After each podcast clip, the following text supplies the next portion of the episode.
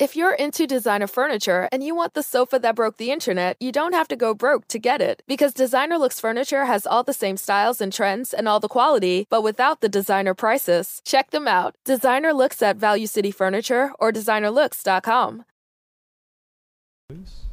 Olá, viajantes, sejam bem-vindos. Apertem os cintos, pois estamos indo para Vênus com uma convidada incrível hoje. Mas antes de apresentá-la, nós temos alguns recadinhos. Primeiro recado que eu quero te dar é que agora o Vênus tem uma plataforma própria onde você pode nos mandar mensagens, perguntas, recadinhos, não somente escritos, mas também em áudio e vídeo de 15 segundos. Você acessa venuspodcast.com.br e de lá você consegue mandar mensagem pra gente, assistir a live e tudo mais. E aparecer aqui nessa tela para todo o Brasil. A gente funciona assim: temos o limite de 15 mensagens.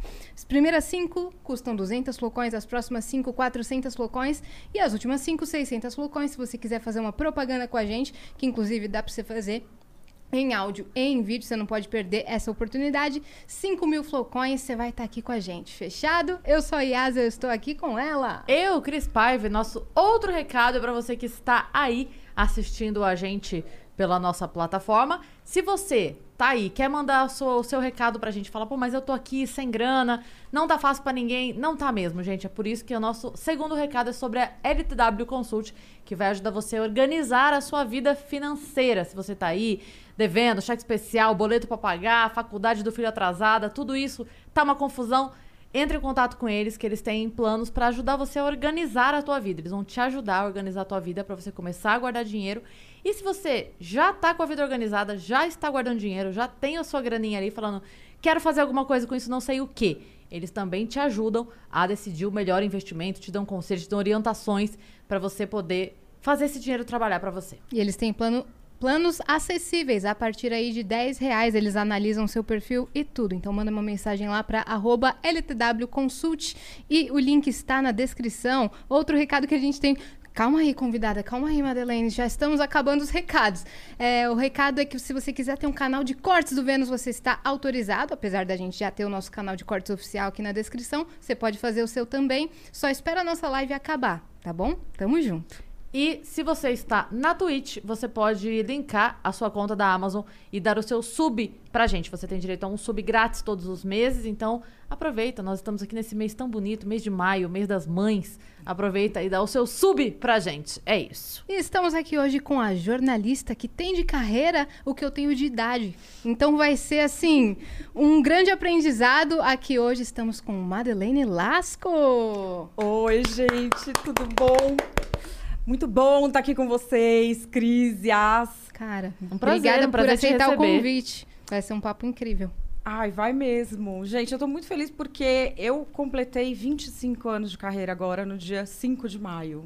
Com carinha de 30, cara. É, eu, é, é trabalho infantil, né, gente? trabalho infantil.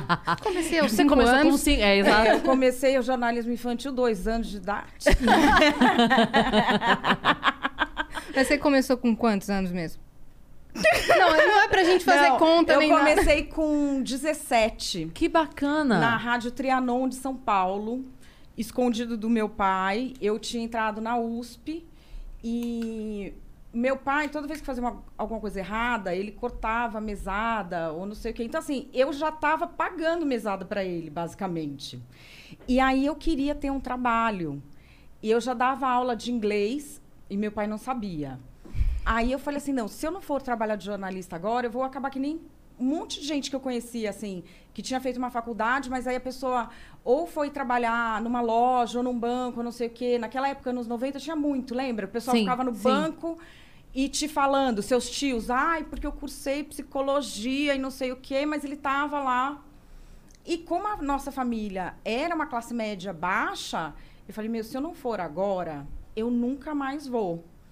Então eu fui arrumar emprego, fui batendo porta em porta, fazendo teste de redatora. E aí eu passei na Rádio Trianon de São Paulo, que nem existe mais, só tem lá o. Fica onde é o prédio da Gazeta. Sei. E fui ser redatora e não sabia onde eu estava entrando. Tive, assim, uma sorte fenomenal que eu entrei para fazer um teste, tinha um cara. Era lá no prédio da Gazeta, eu entrei, vi um senhorzinho, falei, ó, oh, vocês estão precisando de redator? Tô. Ai, posso fazer um teste? Ele falou, ah, filha, senta aí, escreve um texto não sei o quê. Escrevi, ele gostou. era um texto de um assunto que eu tinha acabado de ler na, na faculdade até.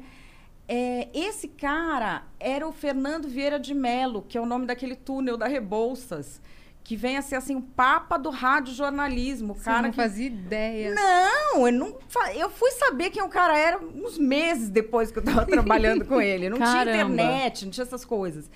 Então, para mim, isso foi uma mega oportunidade, porque o padrão de exigência do cara e o requinte da coisa que ele fazia, é, você não tinha em outro lugar. Porque escrever para rádio é diferente de escrever para jornal, que é o foco da faculdade, né? Então foi aí que eu foi aí que eu comecei. E você ficou só escrevendo durante quanto tempo? Sem, sem dar tua voz e tua cara pras, pras matérias. Ah, naquela época você treinava seis meses antes de entrar pro ar. Você tinha que treinar todos os dias durante seis meses até ser aprovado. Pra dar um boletim de trânsito. Tá maluco. Caramba. Porque não era, não era voz normal também, né, gente? Estamos anos 90. Lembra como era? Voz impostada. Então, FM tinha uma impostação, noticiário tinha outra impostação. Você tinha que chegar naquele tom. Eu era muito nova, tinha 17 anos. Minha voz era muito aguda. Agudo não faz jornalismo. Então, eu tinha que tornar minha voz mais grave para poder chegar no nível de credibilidade que precisava para o ouvinte, entendeu? Como foi esse trabalho vocal? todo dia lá com eles, com os outros jornalistas, ia gravando, gravando, gravando, gravando. Sempre descendo o tom. É. Numa Mas região não mais era nada grave. muito. E ouvindo os outros e fazendo. Ah, faz que nem fulano, faz que nem fulano, faz... até chegar. E quando você fala que era a voz impostada, como, como mais ou menos que era? Ai, gente. Eu não sei. É porque consigo muda pra dar notícia, né? Quando você vai dar notícia. Ai, vamos ver o que, que era, por exemplo, sei lá. é, a gente tinha uns que a gente fazia de brincadeira, sei lá. é, o corpo de. Bo... Não. Sei lá. Presidente Lula acaba de aterrissar na cidade de São Paulo. Eram umas coisas assim, entendeu? Que era uma coisa meio padronizada a voz Sim. que não faz mais sentido hoje, né? Nem existe mais isso, enfim. E aí você ficava treinando isso um tempão. E, enfim, metade do seu ofício era notícia e metade era esse treino. Então, assim, era muito engraçado. Era uma época, assim, muito... E também tinha a coisa de lidar com a fita. Tinha que datilografar em quatro vias carbonadas. Então, eu tinha que ser uma datilógrafa muito boa, porque você errou uma coisa... Não pode errar. Não, não pode errar. Senão, como é que você corrige a última página? Uhum. Meu Deus, cara. E, aí, e aí você ficou dos 17 aos. Lá eu fiquei dos 17 aos 19, e aí eu fui contratada pela Jovem Pan. Em um ano eu virei apresentadora. Meu Deus! Caraca! É. Do nada, assim. Eu fui para ser repórter, fui repórter policial primeiro. Uhum. Aí. Você ia pra rua. Ia, isso eu fiz muitos anos, porque lá a gente era apresentadora e repórter. Só puxa aqui. É, eu fui repórter policial. Eu fui repórter de ir pra rua Hum. até 2008. Que- e era muito comum fazer isso? Era. Uhum. Só tinha isso, né? É, você, você fazia a reportagem no lugar mesmo. Você ia apurar o que estava acontecendo. É, uma coisa que eu acho muito engraçada hoje quando a gente vê Eu digo, é na rádio, pela rádio. pela rádio. Aham. Mas hoje uma coisa que eu acho engraçado quando você vê uma reportagem é que um fulano fala uma coisa e o outro fala outra, e isso já é a reportagem, né?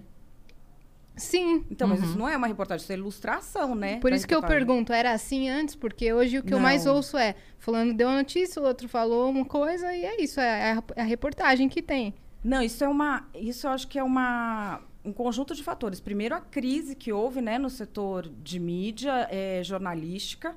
Houve muitas mudanças né, nesses últimos 20 anos. E depois que há uma interferência no jeito de se fazer jornalismo com o jeito de se fazer mídia social. Uhum. Então há uma interferência eh, pensada, que são as manchetes com, com aqueles ganchos que são meio sensacionalistas ou meio, ou meio falsos. E tem uma que é não pensada, que é o jornalista começar a mimetizar comportamentos de rede social no trabalho. E que é uma coisa que a gente tem que ficar se policiando o tempo todo, porque o trabalho jornalístico não é o mesmo de rede social, são coisas diferentes. Sim. Embora ele possa circular por ali, ok. Mas a- o trabalho jornalístico é a curadoria da Uhum. notícia. E eu acho que ainda está se engatinhando. Tipo, já jornalismo e redes sociais já são uma coisa só, mas eu acho que ainda está se engatinhando para como é, entregar informação de qualidade para as pessoas. E as pessoas ainda estão engatinhando em conhecer como é que funciona a rede social. Sim. Cê- Você tá engajada em entender isso, né? Tô. Hoje em dia. Tô. Que Você fala muito sobre cidadania digital, que é um termo que eu não tinha escutado ainda. Essas palavras juntas, eu não sei se foi você que, que criou. Que- queria saber um pouco mais sobre essa história. é um termo que já tem significando duas coisas. Um, que é você fazer na internet as coisas com as mesmas regras que você faz na sua vida, na sua vida cotidiana. E o outro é que você tem de dar às pessoas condições para elas estarem no ambiente virtual também. Esse termo que esse termo que eu decidi usar, até conversando com outros colegas jornalistas, ele vai em outro sentido. A cidadania digital é o conceito de que não há mais como exercer plenamente a sua cidadania, a cidadania no sentido de interferir na sociedade para fazer as mudanças que você quer, ou decidir não interferir em nada e ficar na sua, sem você ter acesso e conhecimento de como funcionam essas grandes plataformas. Uhum. Então é por isso que eu comecei a eu comecei a estudar a fundo é, como funcionam os algoritmos, qual é o efeito deles no nosso cérebro, a questão da psicologia social, como é que isso funciona. E eu aprendi errando. Porque assim, eu fui estudar porque eu vi que eu estava fazendo muito errado, achando que estava fazendo certo. Como que você estava fazendo? Então, eu entendia como se eu fosse um emissor e cada um fosse um meio de comunicação diferente. Uau, democratizou! Todo mundo agora pode falar. Não tem mais filtro. Não, agora não tem mais o filtro que se mostra, que é o veículo de comunicação, que ele tem uma cara, você sabe qual é o filtro dele. Se ele é de esquerda, você sabe como ele filtra. Se ele é de direita, você sabe como ele filtra. Se ele é mais liberal nos costumes, você sabe qual é o filtro dele. Você sabe qual é o filtro. Agora a gente não sabe. Porque a rede social não é o que você fala, é quem vê o que você falou.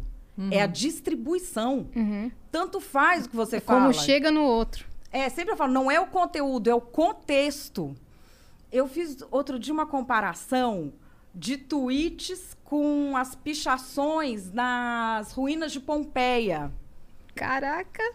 E, por exemplo, as pichações dentro da. As pichações todas em Pompeia é tudo igual tweet, é falando mal dos outros. Diz que é hospitaleiro, mas nem me chama para jantar. Tinha um de um gladiador. Pro Publius Máximos, não sei o que, que se diz o maior mulherengo, veio para a cidade e apenas cinco mulheres vieram vê-lo. Que É analogia É. genial, cara. E a propaganda Ah. e propaganda política, eles pagavam os caras para fazer propaganda política nos muros. E tinha propaganda e fake news de propaganda também. Todos os ladrões da cidade estão felizes com a vitória do fulano. Qual que é a diferença da rede social? Se o que está sendo dito é a mesma coisa. Hum. Imagina que você pintou tudo numa parede. Você escolhe quem vê o quê e quem não vê nada. Sim. Então, Esse é o repente- Twitter. Essas são todas. Uhum. E como que você escolhe quem vê o quê e quem não vê nada? Você tem todas as informações dessa pessoa, de dentro da casa da pessoa. O, quais são as desconfianças dela, o que que ela está com medo, coisa que ela não contou para ninguém, que está na cabeça dela. Então você sabe o negócio que se você mostrar para ela, ela vai ficar com aquilo atrás da orelha. E isso é feito pelas máquinas, por inteligência artificial. Não é que uma pessoa vai lá te ouvir. Isso é cruzado. Então, assim, a gente não entende por que as coisas estão chegando para a gente. A gente consome como se estivesse vendo televisão, como se estivesse lendo jornal. Só que não é isso que nós estamos consumindo. E a gente produz como se estivesse produzindo um conteúdo que você é o emissor. Só que não é isso que a gente está produzindo. Então, assim, nós estamos num momento em que esse que é o ajuste. As pessoas entenderem qual é a mudança para poderem utilizar melhor. Porque, assim, eu acho que o mundo está muito melhor do que estava antes. Uhum. De liberdade, de acesso às coisas, de Sim. possibilidade. Avanço tecnológico, tudo. Não é? De, Uhum. ah, de possibilidade também de trabalhar, que não tem só três, quatro lugares, você pode fazer mais coisas, você pode. Tem. Tem mais acessos. Então, por isso que eu tô, assim, muito dedicada a isso, da cidadania digital. De explicar para as pessoas o que é que você está consumindo e o que é que você está fazendo. Porque quando as pessoas entenderem o que, que é, elas vão conseguir usar direito. Uhum. Eu acho que é só a questão desse ajuste que a gente está aí nesse meio do caminho, sabe? É, existe uma preocupação que você sente da classe ou você se sente meio sozinha? Eu pergunto isso porque, assim, é, um, um amigo meu que é jornalista, ele falou outro dia que é muito estranho ele pensar que ele se formou numa faculdade de jornalismo que não tinha ainda nada sobre redes sociais. Porque não tinha mesmo na época para se estudar. Então, o que tem? Ok, agora tem, beleza, agora tem. Mas essa galera que está se formando agora, que está se formando nos últimos cinco anos, até que eles estejam no mercado, relevantes no mercado a ponto de ser o chefe, a ponto de ser o, o editor-chefe de um jornal, vai demorar ainda um pouco, né? Então a gente ainda tem pessoas que estão lá que se formaram numa época que não tinha nada de estudo sobre isso. Você sente uma movimentação geral, assim, da classe? O que eu sinto, tem um. Vou falar, tem um livro que eu adoro, que é de um cara chamado Daniel Burstein. Ele foi o. Ele foi chefe da biblioteca do Congresso norte-americano. Ele tem um livro da década de 60, chama The Image, que ele fala da criação dos não fatos. Criação dos não fatos era o quê? Entrevista coletiva. Desde quando que entrevista coletiva é um fato? Quem tem que determinar qual é o fato relevante para o público é o jornalista. Uhum. Começa a entrevista coletiva no Congresso americano. Você já mandou o jornalista lá, você tem que publicar alguma coisa, correto? Porque tem um espaço no jornal para preencher. Sim. Aquilo não era um fato. E aquilo é alçado ao patamar de fato. Aí você tem foto-op, você tem toda a indústria do entretenimento que se monta em cima desses não fatos que ele vai falando no Congresso e que toda a indústria de Hollywood ela vai se montando em cima dos não fatos. Nós já fomos montados na geração não fato. Também a gente vem com todos esses dedos que na minha época era assim, não era muito bem assim. Porque tinha, por exemplo, ah, porque economia, não sei o quê. Não, a gente ia nas coletivas da Fiesp toda segunda. Tinha ou não tinha notícia. E tratava aquilo como se notícia fosse. Então, assim, a gente já não estava mais nesse vínculo com a realidade. E existe uma coisa que tem nesse livro que é, eu li, eu sempre fico com isso na cabeça, que assim, o maior inimigo do conhecimento não é a ignorância, é a ilusão do conhecimento. Nossa, total. Uhum. Total, Não é? total, total. E o jornalista acha que sabe. E eu achava que Planning on traveling this summer? Make saving at the pump part of your plans with two times the fuel points from Harris Teeter. It's easy. Download your eVIC coupon, and for every dollar you spend with your VIC card, you'll get two fuel points. That's up to $1 per gallon on quality fuel at participating BP and Harris Teeter fuel centers. Download your eVIC coupon today and save money at the pump all summer long with eVIC and Harris Teeter fuel points. Sometimes you need to take control to make a difference. That's why with FlexPath from Capella University, you're in control. Set your own deadlines and leverage your experience to move at a pace that works for you. Discover a different way forward at capella.edu. eu sabia pra caramba. Por quê? Porque em 2001 eu fui fazer um curso de Computer Assisted Reporting na Universidade de Austin, no Texas. Nossa. Depois eu fiz Uau, de novo uau. Computer Assisted Reporting para Investigative Journalists no Arizona. Que isso? Aí eu fui, é, fiz o launch da Change.org, que é essa empresa de abaixo assinado, sabe? Fui diretora de comunicação deles para a América Latina. Fui estudar tudo sobre gerenciamento, é, modelagem, tratamento de dados. Falei, mas não entendo tudo, cara, isso aí.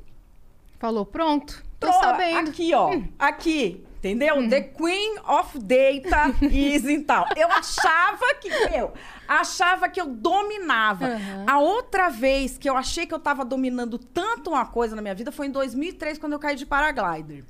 E foi a mesma coisa que eu fiz agora. O tombo veio? Putz, mas veio. Porque eu achava que eu sabia o que eu tava fazendo. Não, paraglider, sabe? A musa do paraglider. Uh, pá, me estabaquei. Foi, foi seis meses de gesso. Aí, dessa vez, foi mais ou menos a, a mesma coisa. Como na minha área, que era política, ninguém se interessava por isso de internet, eu tinha todo esse histórico. Eu fui chamada, eu fiz campanha política fazendo a área de redes sociais. Fui chamada para colocar ajudar a operacionalizar redações para eles terem canal de YouTube. Fiz isso para Jovem Pan, fiz isso para Antagonista, fiz isso para Gazeta do Povo, que é um jornal que tem 103 anos. O canal tá aí, tá bombando.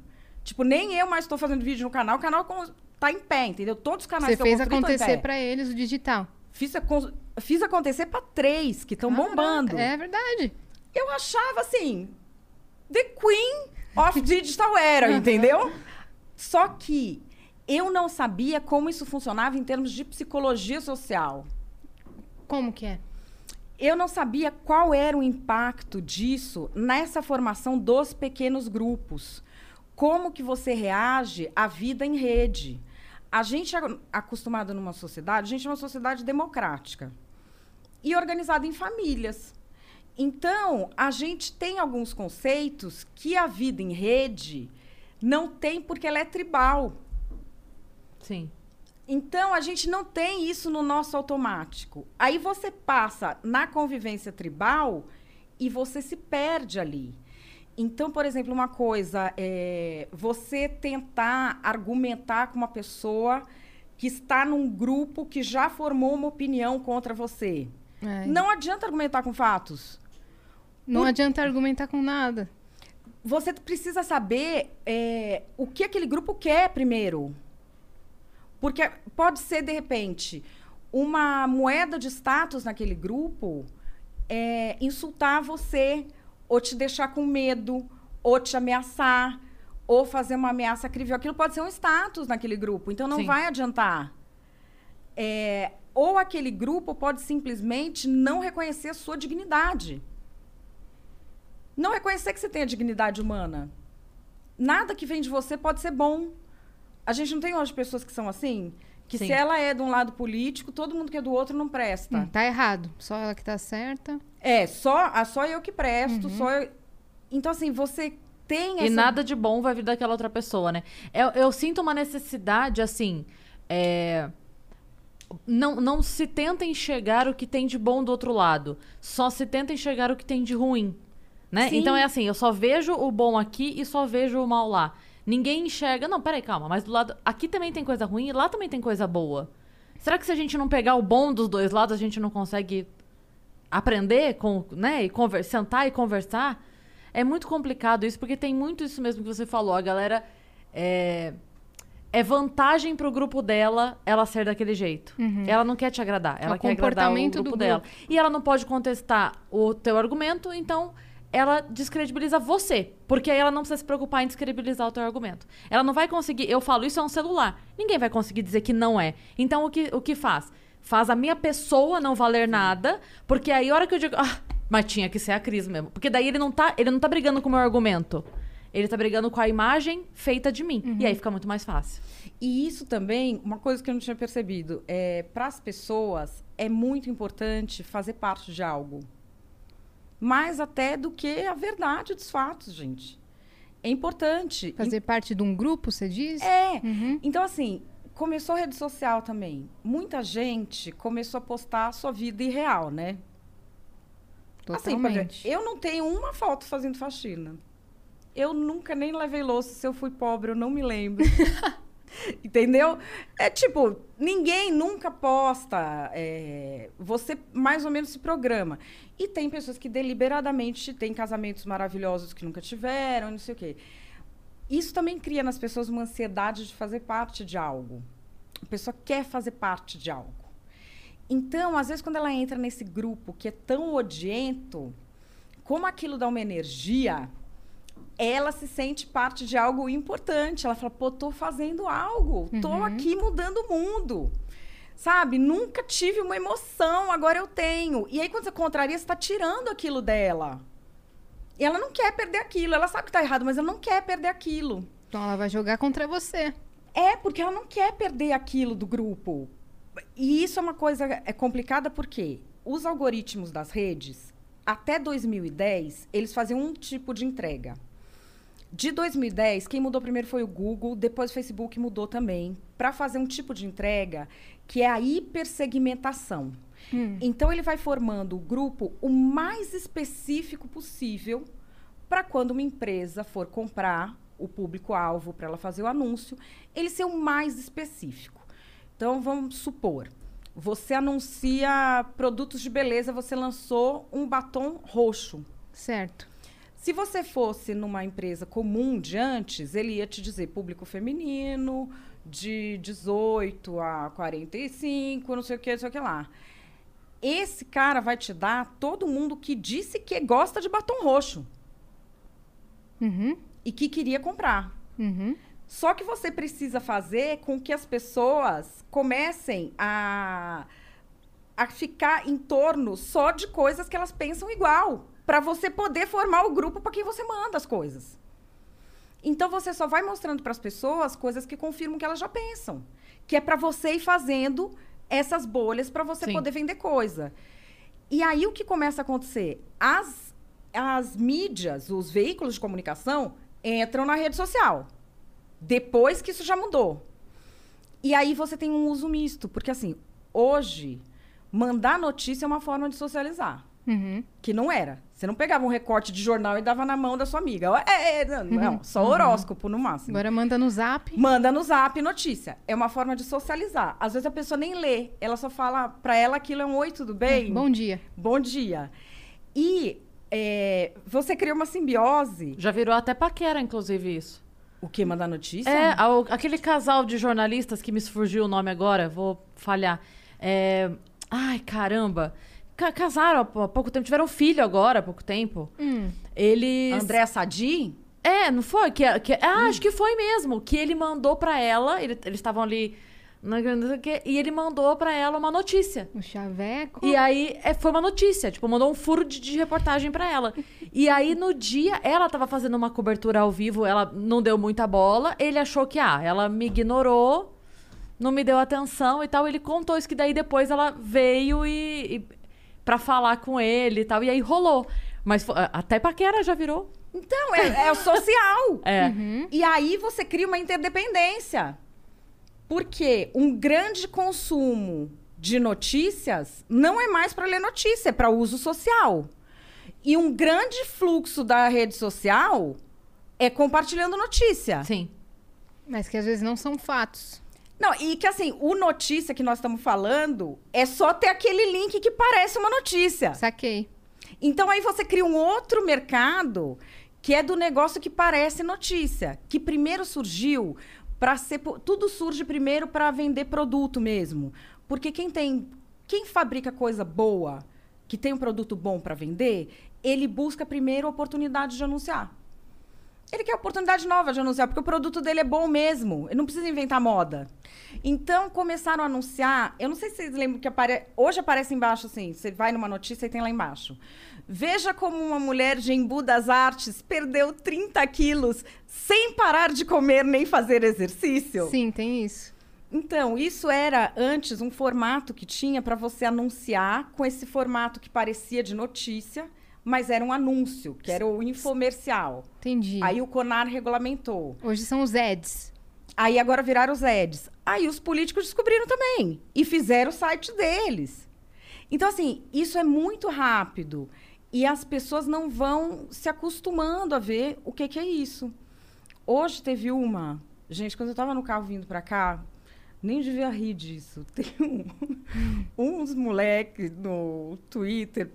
O moleque fez um perfil falso, como se fosse do G1. Ai, desculpa quem caiu, mas eu ri. O moleque fez um perfil falso, com o slogan do G1. E aí colocou uma notícia real do G1. E colocou assim, como é que é? Itamaraty. Colocou que o Itamaraty tinha dado um passaporte pro Pazuello, ele fugiu para os Estados Unidos e não tinha data para voltar. E o link da notícia, aí eu cliquei, a notícia era uma outra notícia velha que não tinha nada a ver. Não, a pessoa não clica, ninguém clica. Então, só que aí o que aconteceu? Um mundo de jornalista retuitou. Eu acho que eu já sei até Então quem aí foi. as fake news. Então, mas aí isso é uma coisa que se faz porque quem trabalha nesse sistema de desinformação para político quer confundir, quer falar, olha aí, o jornalista também fez fake news. Isso não é fake news, isso é desinformação, são coisas diferentes. Entendi. Fake news. Dito e feito. O quê? É isso mesmo? Achei. Achou? Não, tem Achei. trocentos. Não, então, mas eu achei de onde saiu o. Ela imaginou. o- Eu imaginei quem tivesse feito isso. Olha aqui, ó. Tá o nome e tá com o coisinho do G1. ó. Sim. Então, Ele direto, ele tem esse histórico de fazer Aham. fake news? Aham. É, desinformação. mas aí para que que se faz isso? Para você falar para quem é desse grupo que ele criou que, ó, o jornalista não sabe nada. Descredibiliza vocês. O jornalismo, entendeu? Sendo que, assim, não- o fato da pessoa ter tweetado isso aqui não quer dizer que o livro que ele escreveu não foi checado. Uhum. Mas aí você trabalha com emoções humanas. Jornalista é arrogante. A pessoa já quer dar uma xoxada mesmo, já quer falar ah, que se dane também, vai te catar, também fez. A toma. rede social do jornalista tá mais evidente que o livro que ele escreveu, muitas vezes. Ah, sempre. Ah, sempre, né? Porque os livros da gente nem o colega lê. Lê quando muito autógrafo da gente ou quando vai entrevistar. Sim. Uhum. Aí fica fácil descredibilizar. Então, aí pega e junta aquele monte e fala assim, ok, eles também fazem fake news. É. Mas fake news não é isso. Fake news não é notícia falsa. Fake news não é engano, não é desinformação e não é mentira. Fake news é uma coisa engendrada para alguém ganhar algo. Você tem um grupo que você vai alimentando com pequenos boa... com pequenas pílulas de verdade e que você amarra com uma história mentirosa, entendeu? Isso é um Ah, esquema de Na fake época news. do mensalinho do Twitter, você lembra do mensalinho do Twitter? Do governador do Piauí, que fizeram. deram grana pra galera postar do Brasil inteiro sobre a fibra, fibra ótica. Lembro, lembro, Do lembro. Wellington, Wellington Dias, é esse o nome, não era? A fibra ótica. E daí uma galera do Rio e de São Paulo postando. Lembro, "Ai, lembro. eu fiz bem da reportagem disso na época, falei com vários influencers. que, que ganharam os 500 reais pra fazer o negócio. que ganharam e só achei uma que recusou. Meu Deus, cara. E não, te- não tiveram consequências disso? Não. Não. Hum. Tão- Mas- Inclusive estão lá com selinho de verificado e sendo dado RT pra um monte de celebridade que É. eu vejo sempre. Continuam fazendo Opa! propagandas. Tem lá no meu, na minha coluna na Gazeta do Povo, a única pessoa que se recusou, que não recebeu, porque o problema, o problema não é fazer a propaganda, é você fazer uma propaganda e fingir que é sua opinião. Aí ela fala, ela tava precisando de grana na época, que a Lê, eu não sei falar o nome dela, a Lê Cislag, sabe? Que faz Ah, vai- que, é, que o arroba é Alessie. Isso. Ah, tá. Ela é ótima, ela é professora de italiano, ela é maravilhosa. Ela é maravilhosa. Ela é maravilhosa. Faz E um aí- trabalho com ONG que é de animais. de é- aplaudir mesmo. Ah, ela é assim, maravilhosa. ela é maravilhosa. E eu entrevistei ela. E aí ela falou assim pra mim que ela não achou que era nada uau, ela nem entrou assim muito em profundidade o que que era que era pra twittar. Acontece que a pessoa queria que ela fizesse as postagens, mas não dissesse que era public post. Ela falou: "Ah, não dá, posso pôr que é public post?" E ficou já por aí a conversa. Não não foi adiante. Isso em que ano?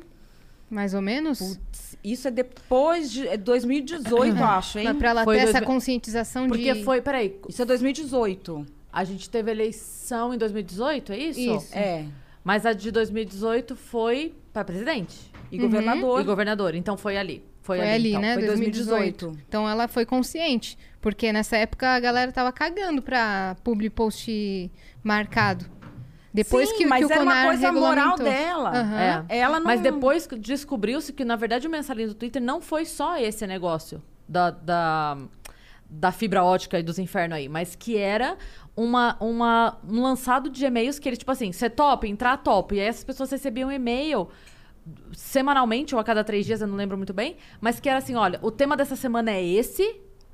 E aí, o que a gente quer que vocês digam é isso, isso, isso, aí vocês postam do jeito Mas de isso é vocês. desde 2014, gente. Sim, sim. É que eu digo que. é, eu lembro do mensalinho do Twitter porque explodiu. Isso Foi uma explodiu. coisa tipo, ó. E aí, dali dois meses, não. Uhum. E assim, Morreu nessa assunto. época, tava todo mundo fazendo isso, né? Sim. Era uma coisa que sempre se fez. Só que nessa eleição agora, por que, que ela foi tão mais assim que a de 2014? Por causa de modelagem de dados e impulsionamento. Porque não é só o cara escrever. Quando o cara escrevia, a campanha ia lá impulsionar o que ele fazia para um público certo, entendeu? Sim. Sim. Então você faz os. Você pega já quais são os influencers que você vai pegar. É, isso de quais são os influencers, você tem várias máquinas de propaganda no mundo que são muito boas com isso. A que tem mais sucesso hoje em dia é a russa. A Rússia aumentou a verba deles de comunicação do ano passado para cá em 40%. Caramba. Isso é público. O, o presidente deles conseguiu, se re- conseguiu aprovar uma re-reeleição dele esse ano. Eita. E aí, eles têm lá explicando como é que você deve fazer os vários perfis que vão compor a sua base de influencers. Então, você tem que ter o comediante bonzinho, o comediante escrachado, o bom moço que de vez em quando fala assim: ai, mas agora eu acho que ele exagerou. Aí você tem que ter alguém que seja muito passador de pano para você ataque os outros. Então, assim, você tem os tipos sociais Do timezinho lá. do timezinho que você compõe e para onde você tem que impulsionar cada um, para causar medo, para causar isso, para causar aquilo. E isso você consegue saber apurar pelas redes o que, que você vai causar no seu público. Uhum. E isso é um problema no mundo inteiro. Então, assim, é um problema também por quê? Porque as pessoas olham aquilo como se fosse uma notícia. Ela não olha pensando, será que eu estou recebendo esse post aqui porque eu estava falando com a minha mãe que eu tô com medo de tal coisa? Não, ela fala assim, gente, acabei de falar com a minha mãe que eu tava com medo de assalto, olha o post que chegou aqui. Uhum. Verdade absoluta. Né? Entendeu? E, na verdade, o que acontece é os dados que coletam da gente, muitas vezes eu falo dados, as pessoas acham que são os dados que a gente coloca, né, no nosso nome. Não, gente. É tudo o que se passa no seu telefone 24 horas por dia, esteja você ou não logado na rede social. Todo o seu microfone, toda a sua câmera, tudo que você digitar. Tempo de tela. Tempo em de cada tela. aplicativo. O olho que você tá Uhum. mexendo, o que, que você tá mexendo no seu olho. Então, assim, se você digitar um negócio. Muita gente fala assim, mas o Zap não é criptografado? Eu mandei uma mensagem que eu queria comprar não sei o que apareceu um anúncio pra mim. o Zap é criptografado, seu telefone não. Ele coleta ali a outra rede no seu telefone e aparece o anúncio. Só que da mesma forma que vai te aparecer um anúncio de meia calça, você disse que estava com medo porque as nossas liberdades estão sendo não sei o quê. Você vai receber isso o dia inteiro. Em, em tweets, em posts, em... Tudo, você vai receber só isso. É aquela coisa, você vai receber, é, você vai atrair mais do que você está produzindo sempre. Uhum. Na verdade, é o, é o segredo. Lembra do livro é o segredo. Ai, gente. É o segredo, só que em forma de algoritmo, né? Sim, a lei É. da atração da- das redes sociais. E a- o problema é que as pessoas é, ainda não se conscientizaram disso. Porque quando as pessoas se ligam, aí é muito rápido. Quando a- aí a pessoa começa a ver os anúncios, começa a ver não sei o quê.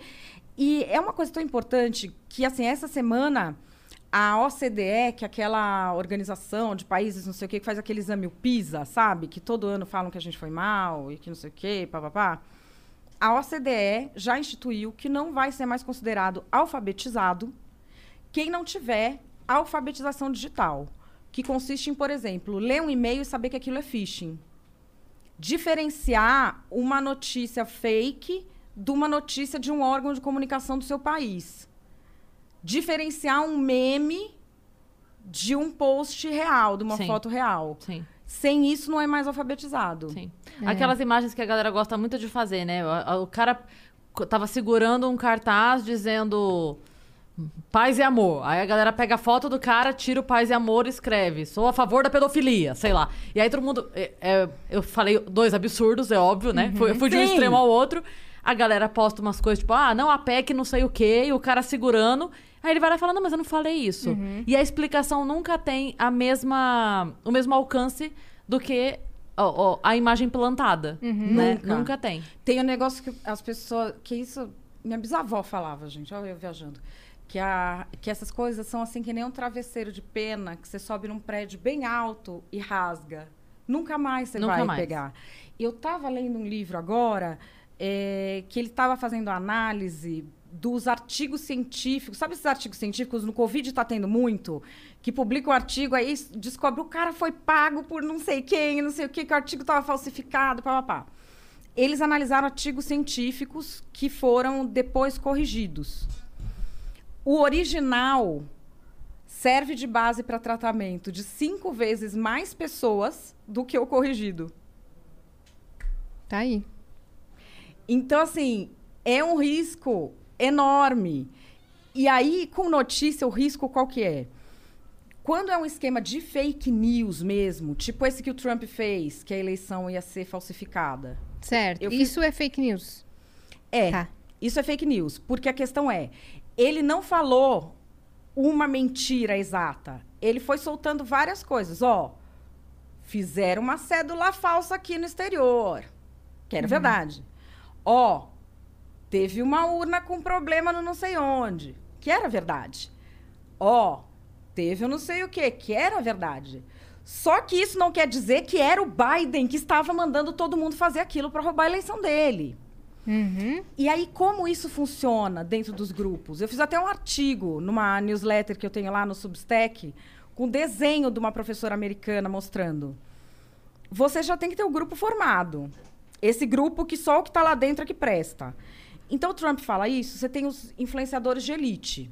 Certo. São os famosinhos de rede social. Locais. Uhum. É. Aí ele vai falar para dentro do grupo dele, gente, tô começando a achar que isso da eleição pode ser que aconteça, hein? E isso e aquilo. Vai se criando esse diálogo. Aí a pessoa concordar com ele, ela ganha status no grupo.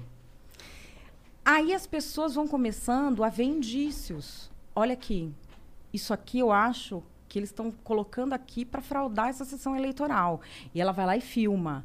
Vai ter uns que são forjados? Vai. Mas a gigantesca maioria vai ser gente que realmente vai achar que viu uma fraude. Uhum. Porque ela tá o dia inteiro ouvindo que aquilo está acontecendo, ela vai chegar lá, ela não conhece aquilo, não sabe. Qualquer coisa que ela achar estranha, ela vai achar que é a fraude. Ela vai enxergar finalmente onde É o que tá. tal do idiota útil, né? Que É. ele, na verdade, ele, ele acredita naquilo. Não é que ele tá ganhando grana ou que ele Não. tem algum favorecimento político ou financeiro. Nada, nada.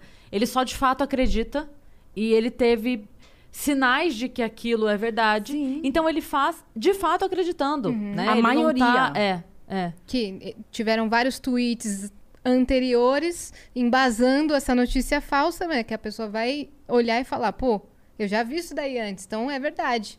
Sim. Mas você concorda com, com o banimento lá do, do Trump nas redes sociais? Eu fiz, ó, eu fiz vídeo, fiz tudo. Eu não concordo que empresa tome decisão que é de instituição da cidadania. Facebook não é tribunal, não é governo. Uhum. Exato. O que, que é isso agora? Então, assim, se eles tomarem essa decisão, então eles são responsáveis por tudo que é postado na plataforma a partir de hoje, é isso? Então, Ou é ou não é responsável? então vai ter que fiscalizar todo mundo, Não, então. Ou é ou não é. É, porque a galera começou a reclamar né, quando aconteceu isso, que assim, tem perfil de PCC na, na rede social e Mas é aí claro. não tem, tipo assim, e, e aí o dele bane. Então assim, Baniu para não, não ter é o que... rastreamento, né? É, então Do assim, quanto que ele impulsionou, eu li a decisão completa. Ah, agora então explica aí pra gente, que é o buraco um pouco mais embaixo. É, porque o banimento foi assim, eles baniram, aí eles têm uma cúpula acima lá que decide. Eu li o documento todo.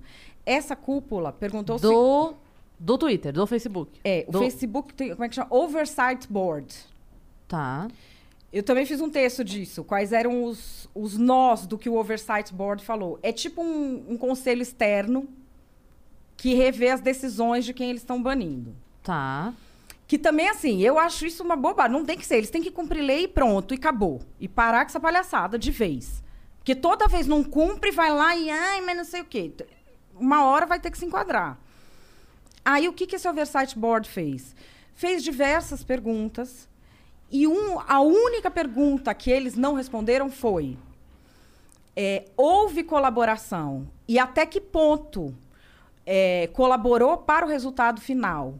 A distribuição por algoritmos, o impulsionamento, a escolha de audiências, porque isso é o que o Facebook fez. O Facebook não respondeu ao próprio conselho, não deu os dados. Por que, que ele tirou o cara do ar? Não é só para o cara não falar mais. É para não ficar ali evidente o dele. Eles têm audiência no Congresso. Entende? Porque Entendi. eles impulsionaram. Uhum, entendi. O problema deles é mais grave. Não estou falando que fizeram de propósito. A questão é, ninguém o mecanismo dele favoreceu todo o acontecimento. Uhum. sabe... E não se sabe que as consequências nas pessoas podiam ser tão desastrosas, gente. Porque você vê esses negócios de QAnon lá, os caras que invadiram o Capitólio. Meu Deus. Gente, tinha gente da Guarda Nacional dos Estados Unidos, medalhista olímpico. A gente acha que é só gente burra, né? Mas aí depois eu fui ver, ele explora a sua vulnerabilidade emocional. É só o emocional. Eu outro dia fiz um texto de um caso de uma moça que ela perdeu a guarda das duas filhas. Ela tinha uma vida, uma vida pessoal, né? É, com muita dificuldade, muitas brigas, conflitos, e perdeu a guarda das duas filhas. E aí ela queria reaver essa guarda. E ela encontrou no Facebook um grupo que dizia que a, várias pessoas estavam perdendo a guarda porque havia um- uma conspiração de pedófilos que não sei o quê. Eu sei, gente, que essa mulher acreditou. Ela entrou nesses negócios de QAnon, perdeu tudo que ela tinha.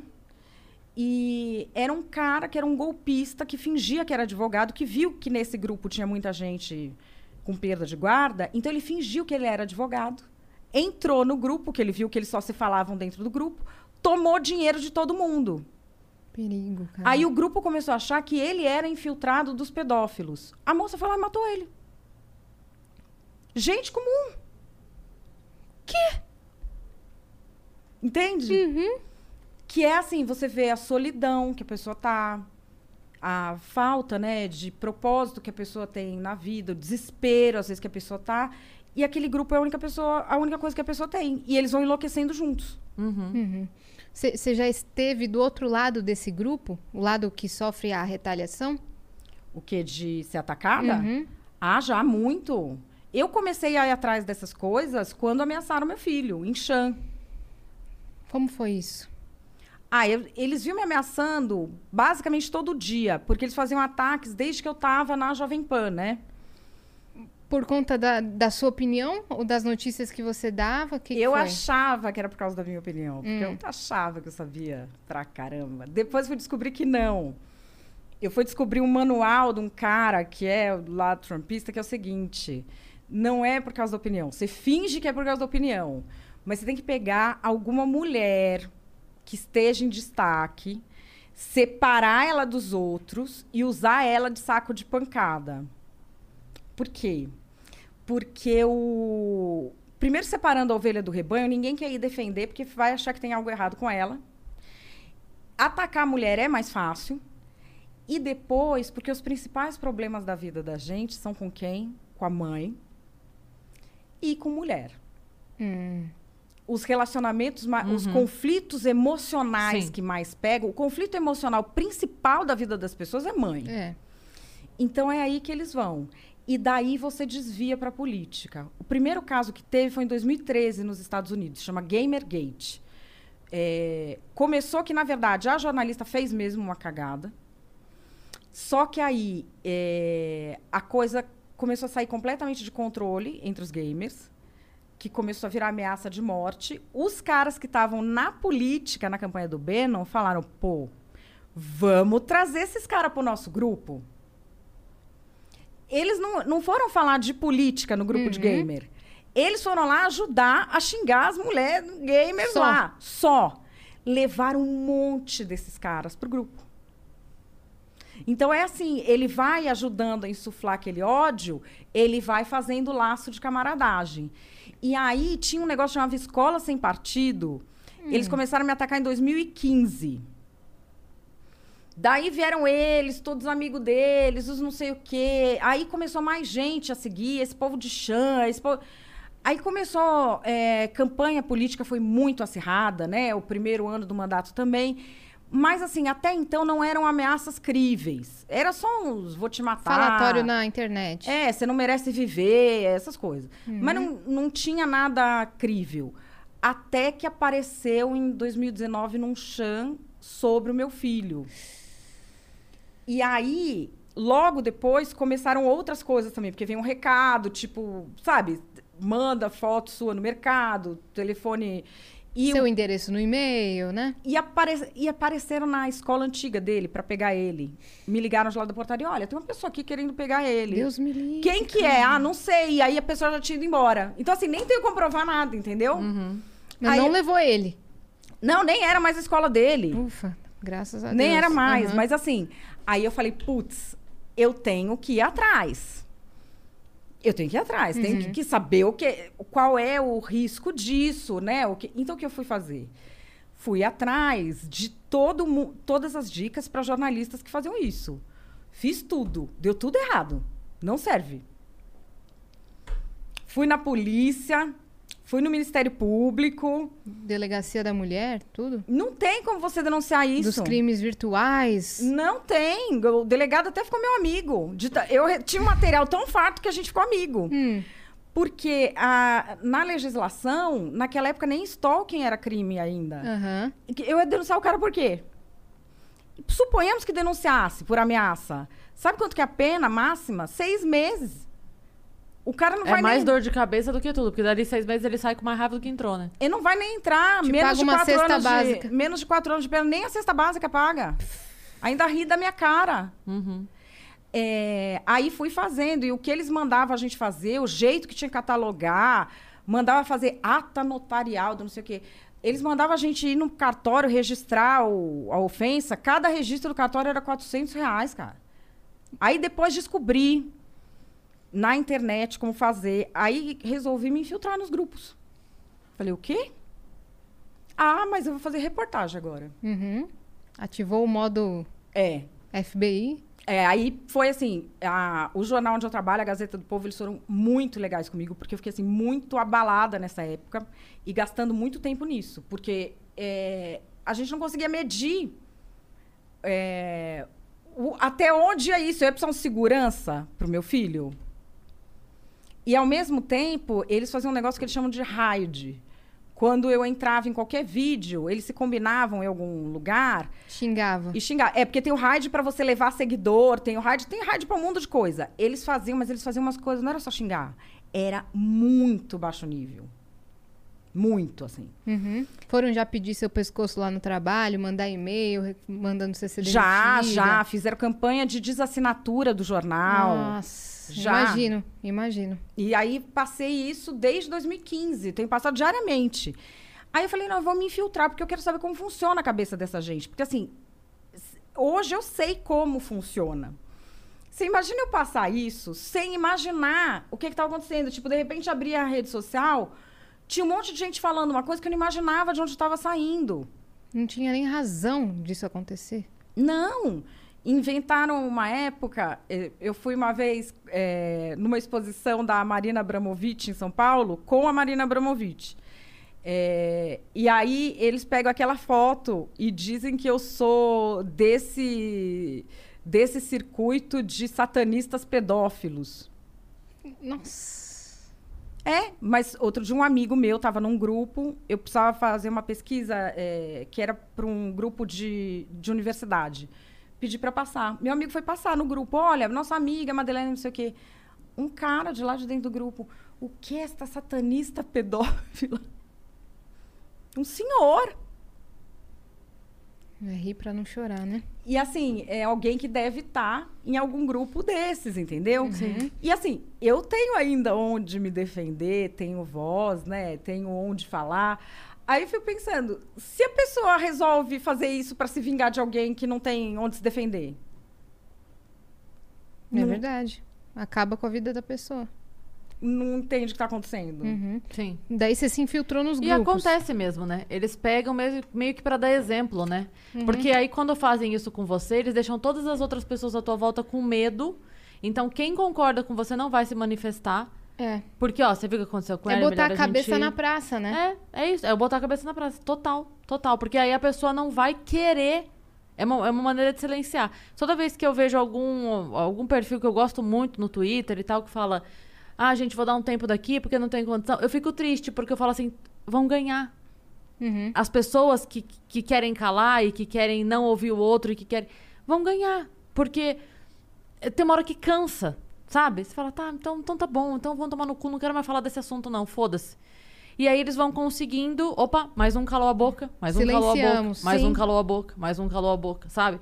E é isso. E, e aco- aconteceu comigo, obviamente, numa outra proporção da sua, mas no meu meio de trabalho aconteceu do tipo, ah, ela não concorda, ela não é benquista, então a gente não trabalha com. A minha sorte é que, tanto de um lado quanto do outro, eu tenho amigos e que falaram: não. Sabe, é- ela é talentosa, ela é boa comediante, a gente não vai jamais fazer isso e tal, e compraram a minha briga. Mas houve uma tentativa de um movimento assim, de não vamos trabalhar com essa pessoa porque ela não concorda socialmente com a gente. Mas isso você tem hoje, com essa formação de grupos, você tem uma tendência à formação de grupos sociais que são autoritários. Sim. E que é, eu, eu falo que é autoajuda disfarçada de militância. Porque a pessoa acha que ela está militando, mas ela não está militando. Aquilo é autoajuda.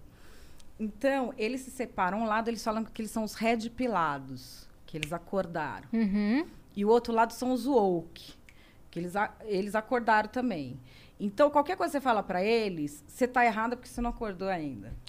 Eles que são Uhum. os não sei o quê, que eles que sabem, papapá. Então, primeiro a gente tem esse pessoal que eu falei que vai perseguir por questão política e que isso, que vai colocar peste, que é o pessoal do QAnon, que eles vão ter como teoria. Primeiro que tem um governo mundial globalista querendo tirar todas as culturas. Depois eles vão ter muito presente a questão dos judeus ou dos muçulmanos. E vão falar demais da questão de que há uma elite global que governa é, escondido e que eles são pedófilos e que eles são satanistas e que eles são não sei o quê.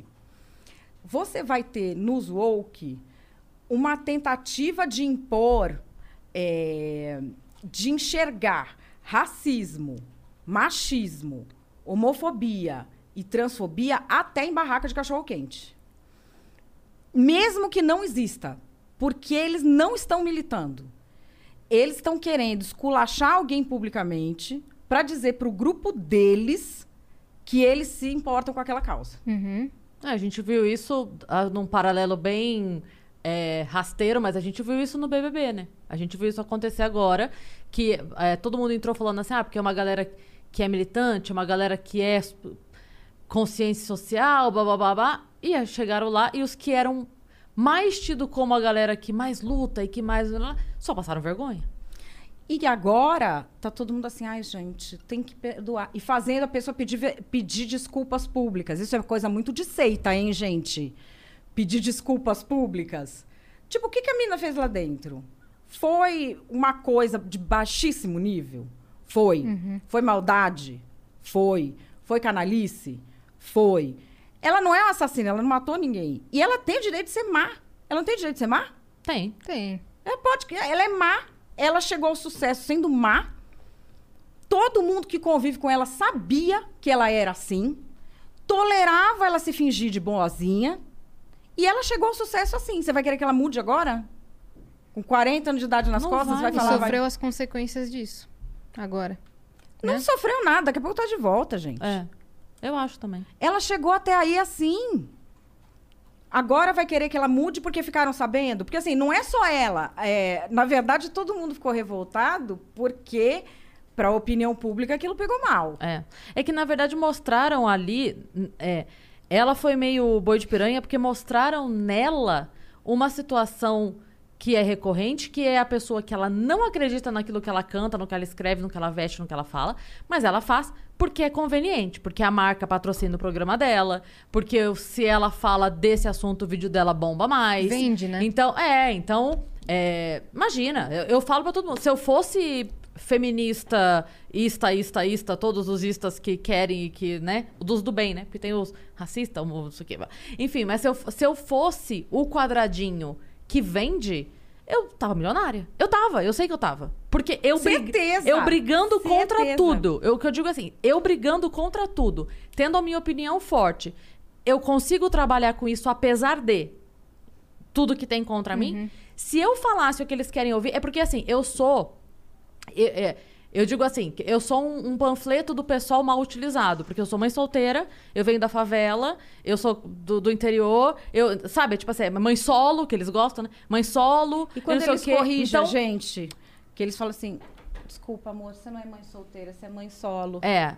Então, aí tem uma mãe solo, aí eu. Então, assim, é, eu fui professora da rede pública. Então, assim, eu, eu sou um panfleto do pessoal ambulante que não deu certo. Então, quando eles pegam o meu discurso contra algo que eles defendem e acreditam e não bate, tipo, como que uma mulher mãe solo, blá blá blá, não está defendendo essa pauta que, que você deveria estar defendendo, é ruim. Então preferem que eu me cale do que ver que uma pessoa que vive aquilo que eles defendem. O que eu quero dizer é assim: tem um cara que mora numa cobertura do Leblon e acha que uma mãe solteira tem que pensar de forma X.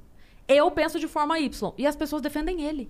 Ele está certo de dizer como eu tenho que pensar. Eu falo, mas eu não penso assim. Mas Cacete. é o que são essas pessoas. Elas estão ali para arrumar, vamos dizer, uma desculpa moral para esse cara continuar mandando em você. Sim, Uhum. sim. Você que inventou que você tem que ter opinião própria, ser tratada feito ser humano, sendo uma mulher que não é dondoca. Que é esse nosso problema. De trans. Trans rica, trans pobre. É, é que a gente tava falando fora da hora, a galera não ouviu, que eu falei pra Madeleine fora da hora aqui que eu sou uma trans rica. É que eu me identifico problema. como rica num corpo de pobre. Eu tenho sérios problemas com isso. Este que é o seu problema. Como você é trans rica, você achou o quê? Que você pode nascer com opinião? Você pode nascer com dignidade? Não.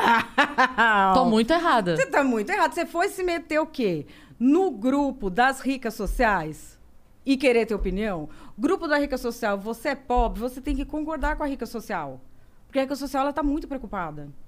Entendeu? Sim. Você tem que entender que pra ela é Sim. muito difícil ela ficar preocupada. Que é por isso que eu falo. é, mas é por isso que eu falo que é autoajuda. O deboche é maravilhoso. É, Isso ela é tá- muito bom. Ai, gente, olha, eu tô muito preocupada com a situação das mães solo. Então eu vou tirar o seu emprego para dar para aquela moça ali, que ela tem um filho de cada pai, deixou os filhos tudo com os pais porque ela gosta de ser modelo, mas ela faz um stand-up feminista. Ai, gente, olha, me arrepia. Me arrepia o que ela fala da mãe que cuida sozinha do filho. Nunca trocou uma fralda. É assim, É.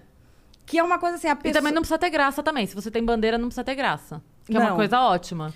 Não, e que, é, e que isso do stand-up também, quando a pessoa vem e fala assim, ah, é stand-up, eu falo, gente, desculpa, é stand-up ou é Alcoólicos Anônimos, cara? Testemunho triste. Porque é pra ver coisa triste, é testemunho de igreja, que a pessoa veio contar que ela tava na. Não dá, né? E aí fica essa coisa, por exemplo, é, essa coisa da patrulha da linguagem. A pessoa fala, não, porque não pode falar assim, não pode falar assado, não pode falar não sei o quê.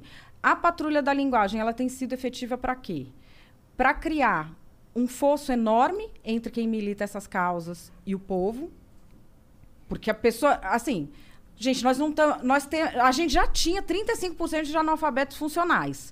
Aí você vai começar a mudar tudo que a pessoa está falando, nenhuma palavra nunca mais está certa, a pessoa já vai ficar pé da vida, já vai achar que não quer mais aquilo. Uhum. Você já vai afastar. O, que, o que você diz não é de, de erro ortográfico, né? É erro de, ah, essa palavra não é mais usada. É. Né? A gente não usa essa palavra porque é, é racista, é capacitista, isso que você tá, tá dizendo. E também, assim, esse comportamento. De onde as pessoas tiraram que se comportar assim em público é militância? Militar é você convencer o outro a mudar. A pessoa está conversando com você, te fala um argumento. Aí, assim, você abstrai o argumento dela e fala assim: ah, minha amiga, mas a gente não fala mais denegrir. Uhum. Porque denegrir é uma palavra que tem a origem, não sei o que, não sei o que, não sei o que lá, na frente de todo mundo, como se a pessoa tivesse. para humilhar a pessoa. Por que, que isso virou moda? Porque, primeiro, a pessoa gosta de humilhar os outros. Ela precisa de uma saída moral para fazer isso. Tem, entre esses psicólogos sociais que eu estou estudando, tem um que fala assim: toda personalidade perversa encontra uma saída moral para exercer sua perversão. Maravilhoso. Uhum. Essa é uma delas. Porque, assim, a pessoa tem 15 mil jeitos de fazer Ela isso. poderia mandar uma mensagem, falar com você individualmente, conversar, né? Tipo, ou Dá um deixa, toque, é. argumenta, deixa aquele argumento. Outro dia eu vi num grupo de WhatsApp que eram é de amigas. Uma falou não sei o que, ah, não sei o que, que eu tenho uma inveja branca de tal coisa. Meu, a outra falou, isso é uma palavra racista. No meio ali de todas as amigas. Por que, que não mandou uma mensagem? Sendo que nem é, tá, gente? Nem é. Que eu chamo isso de etimologia freestyle. Hum. Branco vem de velado, fingido. Você fala inveja branca não porque ela é boa, mas porque ela é fingida. Fingido é bom? Assim, inventa origem de palavras para poder admoestar outras pessoas em público. Só que aí, isso é bom para formar os grupos de internet, Sim. é bom para virar marca. Você tem empresa que fez propaganda disso, aquela história do criado mudo. É verdade. Você sabe que a história do criado mudo é mentira, né? Que não é? Não, Não, não era usado para não. na época da escravidão? Não, criado mudo é uma expressão inglesa, tem a documentação da criação. Porque assim, isso é freestyle. A pessoa não pode inventar a origem das coisas, reescrever a história. Ela não Fazendo as tenta muito, coxas, né? Fazendo as coxas, outra expressão que também falam que é da escravidão, historicamente. Sim, mas não eram só os escravos que faziam também. Entendi. Mas assim, essa do criado mudo eu acho uma aberração porque ela foi, foi uma mentira assim completa. O é um móvel que surgiu na Inglaterra, onde existia a mesa de jantar. E ele chamava dumb waiter, porque ele era o era para colocar os pratos de jantar. E ele não falava, então ele era o garçom, ele era o garçom que não ouvia. Então era o dumb waiter. Aí, famílias que começaram a vir para cá começaram a trazer este tipo de móvel para cá e traduziram de dumb waiter para criado mudo. E aí foram dando outros usos. Então, assim, lá eles usavam para ser apoio da mesa de jantar. Aqui foram usando no banheiro, foram usando no não sei o quê, porque era um móvel que eles tinham. O móvel tinha aquele nome. Esse é o nome do móvel.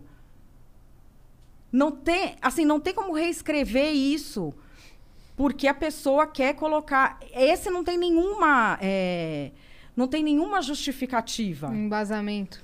Mas isso é uma coisa que a pessoa faz, pra, por exemplo, para enxergar atitude maliciosa no outro, que é uma coisa muito de teoria conspiratória que está na moda, né? E que você vê hoje em vários grupos.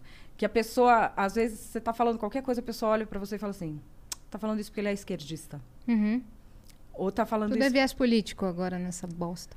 É, sendo que a pessoa nem sabe o que é, que é um viés político, mas tudo bem. Então, assim, essa coisa da gente estar imerso nesses grupos que vão pegando todos esses símbolos, é, a gente vê as pessoas acreditando, militando, é, usando. Eu estava vendo esses dias é, a coisa do voto eletrônico aqui. Pessoal entrando no Senado. Vocês viram para votar lá que quem quer urna eletrônica, quem quer urna de papel, quem quer urna não sei o quê. Hum. Eu tenho visto gente, assim, publicitários, jornalistas, promovendo esses links para as pessoas, como se a pessoa, por ir lá votar na consulta pública do Senado, fosse mudar alguma coisa. É. E aí fica todo mundo o tempo todo eletrizado, né? Com... Compartilhando e mandando. E... Ei, vamos, vamos lá, vamos resolver, vamos não sei o que. E não vai. é, não mudou tudo, sabe? A gente está resolvendo a nossa vida. Não é pecado você fazer suas coisas, você ligar para suas coisas, para sua casa, para seus amigos, não sei o que, tocar o, o Dani, sabe? Uhum. Mas. E é engraçado como o mesmo assunto ele vira relevante ou afrontoso dependendo do momento, né? Então, assim, é, a briga para que a gente tenha o voto impresso paralelo à urna eletrônica, como acontece em outros lugares, ela não nasceu agora, ela não nasceu esse ano. É uma coisa que a gente vem brigando já há muito tempo, porque você ter uma maneira de auditar nunca é demais. Você ter uma, uma, uma forma de auditar é, que funcione além dos dados eletrônicos, é bom. É bom que você tenha isso, né? Mas aí fica de um jeito que até então era bom, aí agora não é bom porque quem tá pedindo é do outro lado, então eu tenho que discordar automaticamente. Eu não posso, é, assim, eu, pesso- pessoa física aqui, eu acho que é legal ter o voto, você ter como auditar. Eu acho bom, porque a partir do momento que você entrega uma coisa que só está em dados virtuais ali, que você não tem como. Eu, eu até fiz uma brincadeira na, na outra, outra eleição ainda, é, quando foi a, a segunda eleição da Dilma. Sei. Quando aconteceu, é, teve uma coisa que eu fiquei muito assim incomodada, que é a gente aplica o Enem é, em horários diferentes, aonde tem o, o horário de verão, o fuso, para que todo mundo faça ao mesmo tempo. Então, o Enem, a gente respeita, a gente muda o horário para respeitar o tempo, certo? Na eleição, não. Na eleição, você respeita o horário, não o tempo. Então a gente acaba aqui e fica uma hora os dados do país todo, naquele ano falando doce, que a gente tinha horário de verão ainda, duas horas o dado do país todo preso em algum lugar enquanto não termina lá. Eu falei, em duas horas, um hacker transforma isso em repolho. Você elege um repolho. Ê, repolho eleito. Em duas horas. Dados que não tem nenhum tipo de conferência. Então, eu sempre fui a favor de uma auditoria maior do que a sua virtual.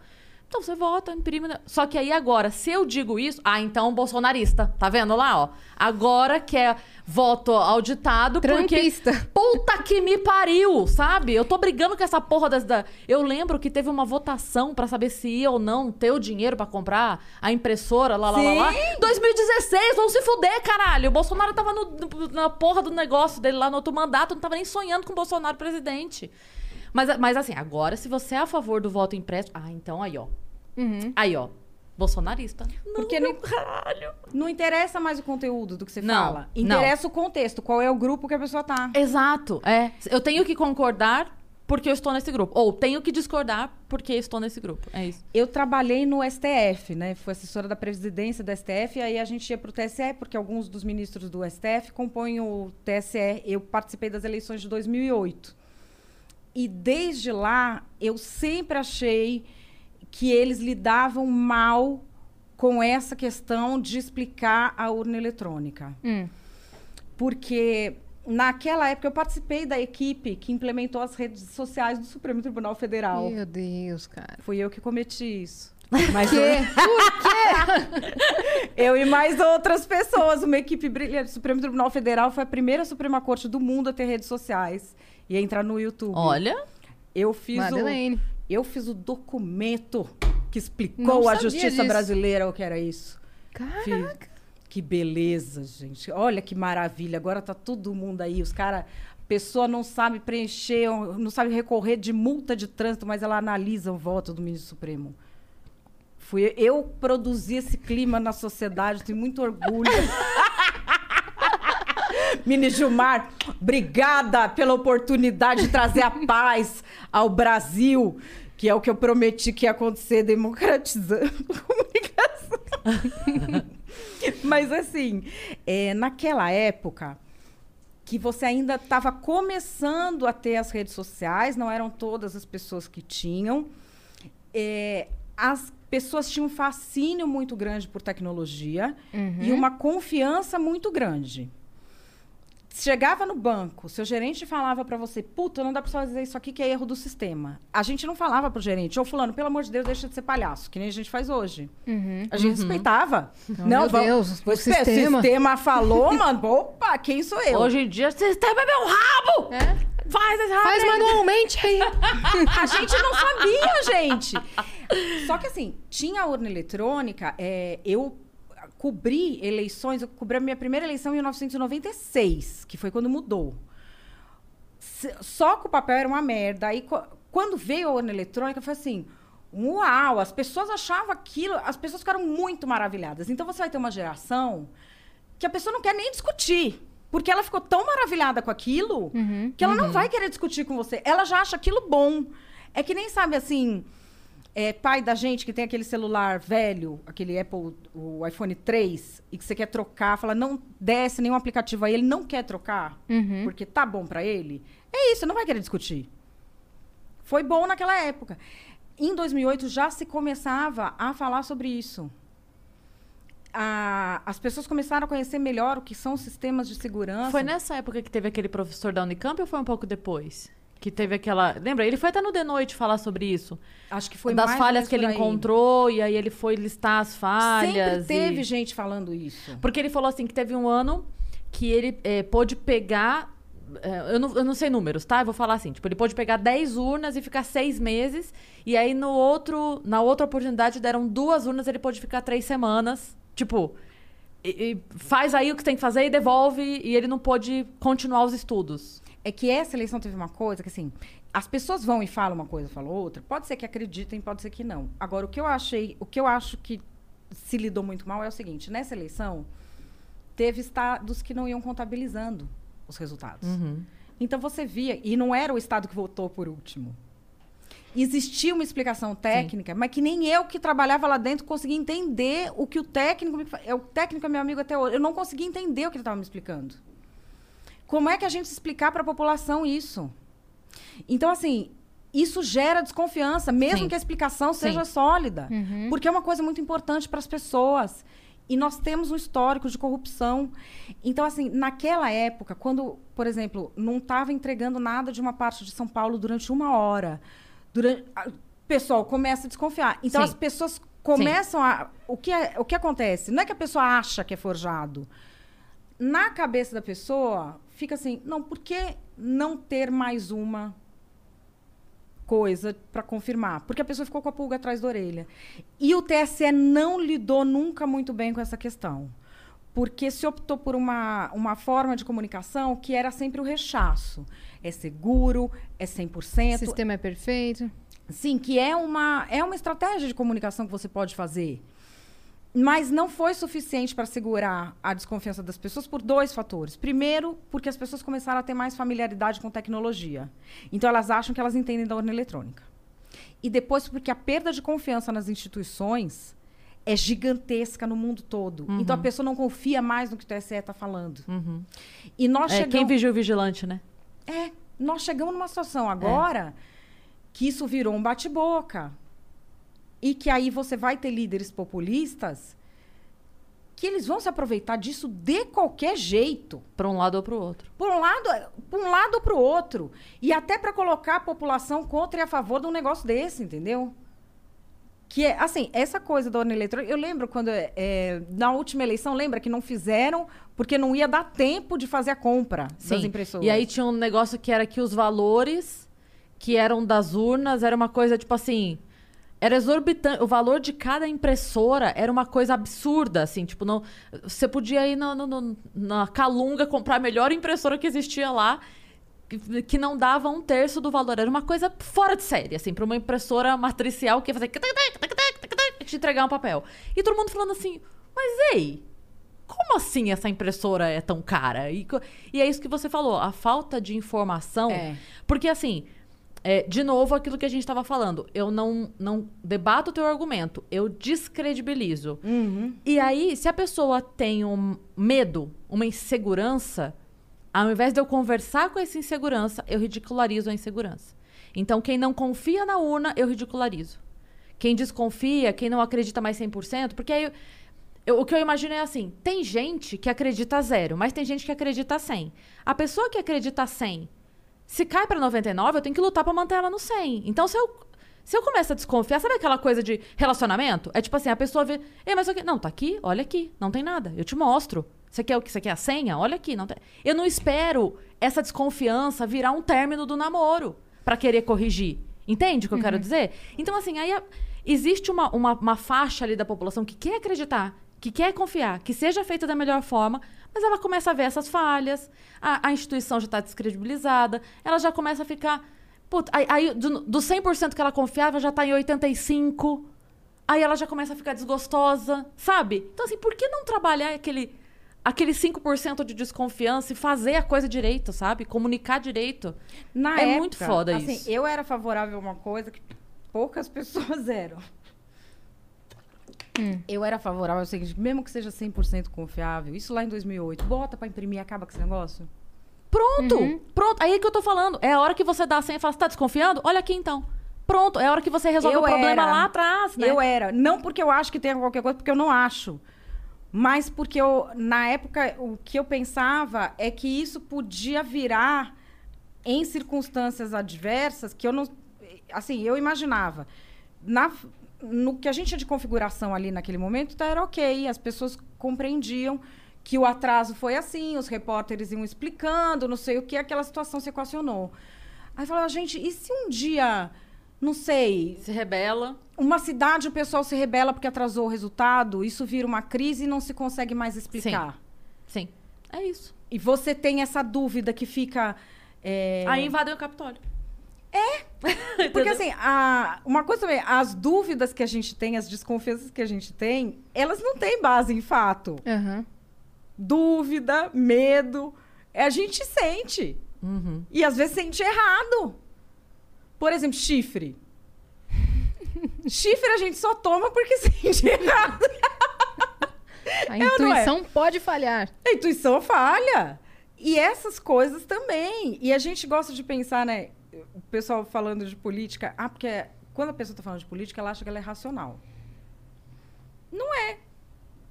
O ser humano não é racional. O ser humano é um ser emocional que raciocina. Totalmente. Então, não adianta. Aí fica é, falando negócio, ah, combate fake news, não sei o quê, faz os negócios para desmentir. Não, só, não é só o desmentir, não vai adiantar nada. Tem toda a estrutura, você tem que providenciar um conteúdo para essas pessoas. Então, assim, você falou do negócio da urna. A pessoa que ficou com uma desconfiança que está sendo. Vai lá e ridiculariza a pessoa, espinafra a pessoa. Não era melhor ter um outro conteúdo para ela consumir que ela Porra! gosta? Totalmente isso. É, é exatamente isso. E aí se entra num. É, num ciclo que daí ela, ela fica mais magota, porque daí se ela for rechaçada, e normalmente ela é rechaçada pelo grupo que ela já considera é, intelectualmente inferior, então ela fala assim: ah, tá vendo? Eu desconfiei. Aí agora tô... Por quê? Porque é verdade. Pronto. Aí ao invés de pegar aquela pequena dúvida e resolver a pequena dúvida, você faz essa pequena dúvida virar média e virar grande, virar gigantesca, e aí acabou. Aí perdeu. Aí já, já não tem mais o que fazer. Porque é isso. Aí, se eu não gosto de uma pessoa, eu discordo dessa pessoa, do que ela pensa, de como ela age, de como ela, sei lá, vive a vida dela. Se eu penso uma coisa e essa pessoa fala assim, ah, é um absurdo, eu falo, ah, agora é que não é um absurdo mesmo. Sim. Se, se pudesse ser um absurdo, agora é que. Entendeu? Aí. Porque aí vira uma questão de honra eu provar pra aquela pessoa que a minha desconfiança faz sentido ou que a minha não desconfiança faz sentido. E a gente tem isso. Uma coisa é você debater sobre, sei lá, a vida de artista. As pessoas estão debatendo o destino, o próprio destino, assim. Tipo, estão brigando dentro de casa Sim. por causa dessas coisas. E porque também muitas vezes o vínculo delas com os grupos que debatem isso é mais amoroso, mais profundo do que elas estão tendo com a família e com os amigos. Uhum.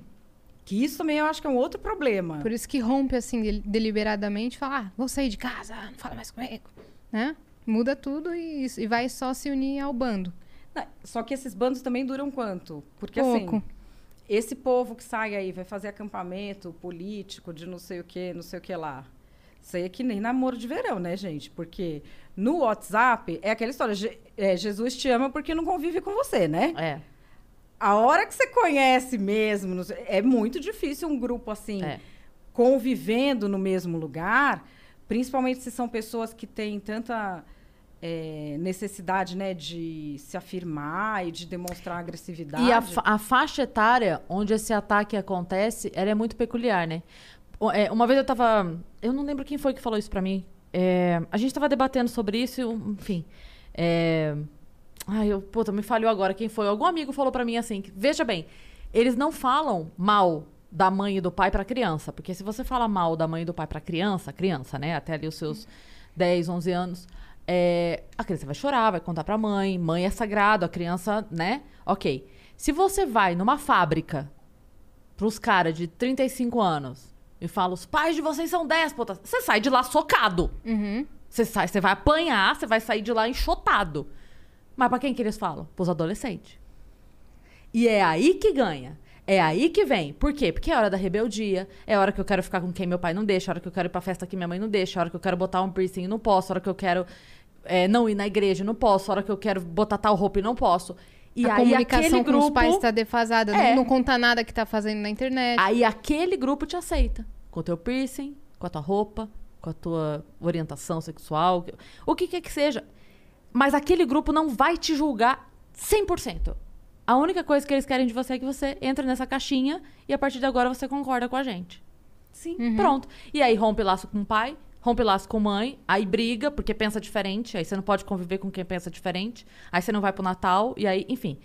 E, e aí isso cresce. Mas é, é- é muito peculiar aonde se ataca Uhum. né? É ali daquela sétima série, que agora é ano, né? Sétimo ano, ensino médio, primeiros anos da faculdade, porque depois disso você não vai pegar mais. Sim. Você não vai pegar mais. A hora que começar a trabalhar, começar a ralar, começar a ganhar o salário, começar a ver co- como a vida é dura, você não vai distanciar essa pessoa mais de pai e mãe. Pelo contrário, ela vai voltar a se aproximar do pai e da mãe, Sim. né? Sabe quem que utilizou essa técnica que você está falando muito via Facebook? O Estado Islâmico. Hum.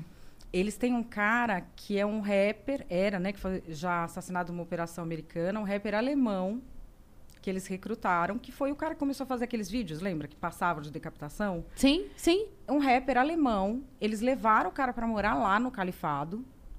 É, ele começou a fazer uma propaganda de mídia social via Facebook para recrutar o que eles chamavam de jovens sem propósito. Então, além de aceitar tudo, eles ofereciam um destino heróico. Aqui, olha, você vai ser uma grande pessoa. Eles recrutaram 43 mil jovens no, No Ocidente. É, 3 mil foram morar lá. De, tipo, pegar dinheiro escondido e fugir para lá. E nunca mais foram vistos? Como é que é? Essa Ah, operação e alguns terminou? voltam. Tá. É porque assim, eles foram avaliar o total. Então, assim, tem quem volta, tem quem volta e vai preso, tem quem sumiu, tem de tudo. Uhum. Mas eles conseguem fazer isso Com essa estratégia. com essa De estratégia. pegar aquela faixa etária do... Vulnerável. do- é. Mas você vê que hoje é. E olha, eu fiz uma história sobre isso que assim, vai no vulnerável adolescente e vai no vulnerável frustração. Término de relacionamento, demissão, é, depois que a pessoa foi traída, grandes perdas financeiras, que é uma coisa assim, que quando a gente está numa situação dessa, gente, todo mundo foi bonzinho com você, que você não conhece da vida real, você abre o seu olho deste tamanho. Porque assim, é, não tem como saber exatamente o que você está passando, mas tem como saber que você está vulnerável a determinadas mensagens pelos seus dados. E é quando eles se aproximam das pessoas. Esse cara do Estado Islâmico, esse cara que. Eu fiz até um, um artigo que ele era chamado de o Goebbels do Estado Islâmico. Ele conseguiu levar para casar com ele a mulher que era investigadora-chefe do FBI, que era que investigava ele. Meu Deus. Ela era mestrado, tudo, nas melhores faculdades, academia militar e tudo. Ela estava tendo um problema emocional de relacionamento, tudo. Alguns anos isso se arrastou. De alguma forma, eles Percebeu. e ela falava por com ele por Skype todo dia para levantar informação. Ela tirou férias e foi para lá. Só que aí, assim, três dias ela já viu que não era o que ela queria. Ela era muito esperta, né? Era uma era formada nisso, conseguiu fugir de lá.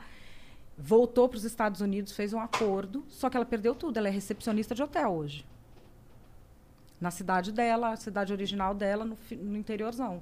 Então, assim, a- as pessoas, às vezes a gente vê que a pessoa está muito mergulhada nisso de política, ou nessas coisas do QAnon.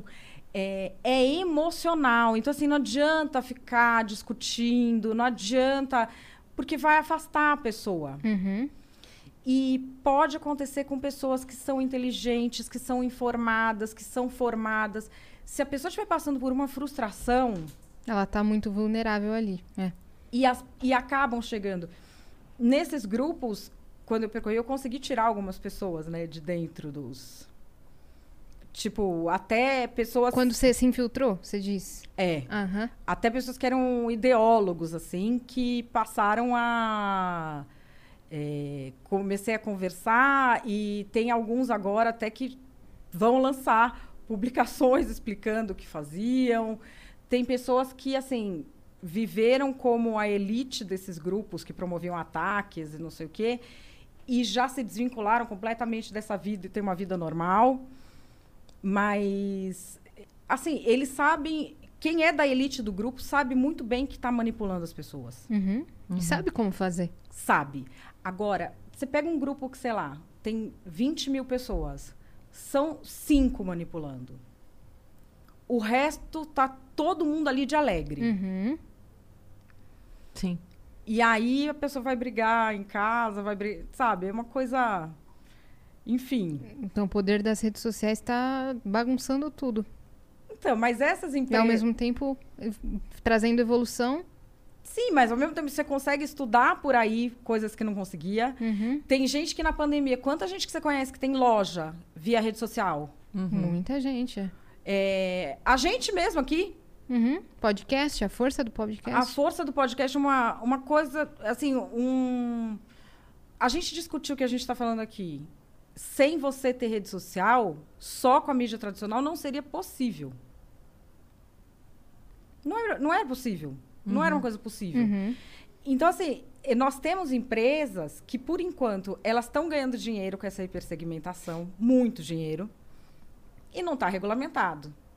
Mas são empresas sérias, grandes, que querem permanecer no mercado. Então, você tem o Google, você tem o Facebook, você tem o Twitter. Elas vão brigar com os governos até regulamentar. E vão ficar elas, que vão ser o mercado do ar. E aí toda essa trecheira vai para a Deep Web. Uhum. A tendência é essa. Elas regulamentam, você já tem vários modelos. O da Estônia é muito bom, você tem modelo em Taiwan, a Austrália está fazendo, os Estados Unidos estão fazendo, tem um monte de gente já fazendo. E aí, assim, que, aí você sabe que esses daqui são os que estão funcionando direito e o resto vai para Deep Web. Vai funcionar lá. É. É. Por exemplo, anônimo. Gente que entra, bando de anônimo. Por que que tá nessas plataformas que são legalizadas? Uhum. É.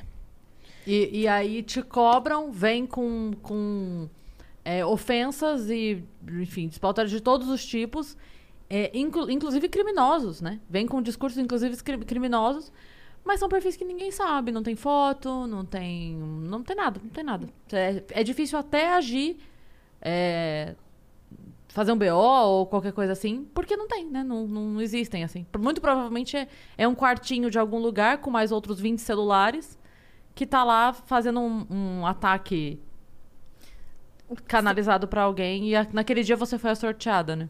Eu entrei judicialmente para conseguir que as redes sociais identificassem quem eram os caras que estavam me atacando. Porque era sempre um mesmo grupo. Eles não dão os nomes. Ah, tá. Não dão. Não tem jeito. Não dão e-mail, não dão nada, celular, nada, nada. nada, nada, nada. É, ah, pra vocês terem ideia, tem no Supremo Tribunal Federal uma ação que o, um ministro está ameaçando prender o presidente do Facebook porque eles não querem dar os dados de uma quadrilha que é tráfico de droga em Roraima. Então, assim, imagina o meu, Uhum. que nem aconteceu nada, não morreu ninguém, não ia dar. Aí eu me infiltrei nos grupos para ir descobrindo por eles. Porque eles brigam muito entre si, um vai dedurando o outro quando briga, entendeu? É ali que você catou. Aí o que, que eu fiz? Só que eu catei e eu não fui pro criminal. Eu fui pro cível. Quer xingar? Xinga. Você tem toda a liberdade de me xingar. Mas você tem responsabilidade também. Uhum. Você tem toda a liberdade, você pode xingar. Só que você fez isso aqui, isso aqui me causou dano tal, você paga. Uhum. Tem, tem um sistema legal e judicial que regulamenta a sua liberdade. Não, a liberdade ele tem, não tô tirando É. liberdade nenhuma. Agora, ele não é Sim. inimputável. Exato, tem que responder por isso. Sim. Por exemplo, ninguém é proibido de fazer nada. A lei não proíbe ninguém nem de matar. Não está escrito no Código Penal proibido matar. Não. Mas está lá, homicídio, 121, 12 anos a 20 de prisão. É isso. Ah, Você tem a liberdade de matar? Tem, mas fica 12 a 20 anos preso. Então, ele tem a liberdade de ir lá inventar a história a meu respeito? Tem. Mas custa um dinheiro. Uhum. É isso. Aí eu comecei a fazer isso. E isso foi o que diminuiu bem. Mas funcionou? Você chegou a processar alguém? Já ganhei cinco. Eita! Então funcionou. E eu que fiz sozinho o processo, eu que montei. Hum. Eu montei, entrei no juizado especial civil. Uhum. E eu não sou advogada, eu montei eu sozinha. Você fez cidadã. direito? Não, Não? Não. Eu fiz um pedaço da faculdade, mas eu não concluí. Ah, tá. E aí eu entrei lá e ganhei. Caraca. Eu expliquei e expliquei que isso me causava um dano laboral. Porque se eu trabalho na internet, cada lugar que eu apareço era aquela chuva de coisa. Uhum. E o, o, o advogado da outra parte estava defendendo o quê? Qual o argumento? Ah, teve de tudo. Teve quem fugiu até a última parte. E teve um advogado até que a juíza, inclusive, ficou, ficou horrorizada, porque ele falou que a pessoa só tinha me xingado porque eu realmente sou isso, isso, isso, e repetiu todas as mentiras. O advogado no processo. Então eu vou te processar também. Acredita? Nossa, cara. É. O advogado também era do grupo, então ele realmente achava aquilo de mim. Nossa. E aí você ganhou. Ganhei. Ganhou tudo. Aí tô indo, aí eu peguei vários, que aí eu quero ver se essa minha rota até ser milionária, eu, eu Pra vou transformar, construindo. pra transformar o nosso transrico em, em rico de verdade. É, o nosso transique em rico, eu falei, já que ficaram me enchendo tanto o saco, me apedrejando tanto, vai que eu vou fazendo assim, entendeu? Sim. E aí identifiquei assim vários, vários, vários. E aí você vai vendo as interrelações, né, entre eles. E o que importa é só a, a relação ali. Sim. E assessor de deputado. Não, e assim, assessor de deputado, que, por exemplo, o deputado eu conhecia e era meu amigo. E aí até cheguei para deputado que era amigo em comum, a pessoa falou: não acredito que não sei o que. né?" E depois fez contra o outro deputado que era amigo também, entendeu? Meu Deus, cara. E hoje você tá fazendo o quê?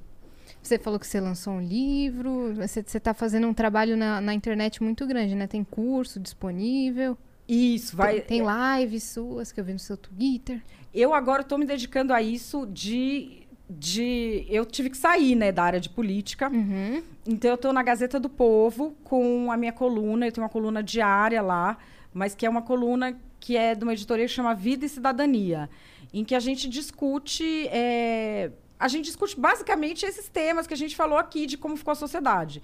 Aí, tipo, hoje minha coluna é sobre o cancela a tentativa de cancelamento da Branca de Neve. Que Porque o beijo do príncipe não foi consentido. não foi consentido.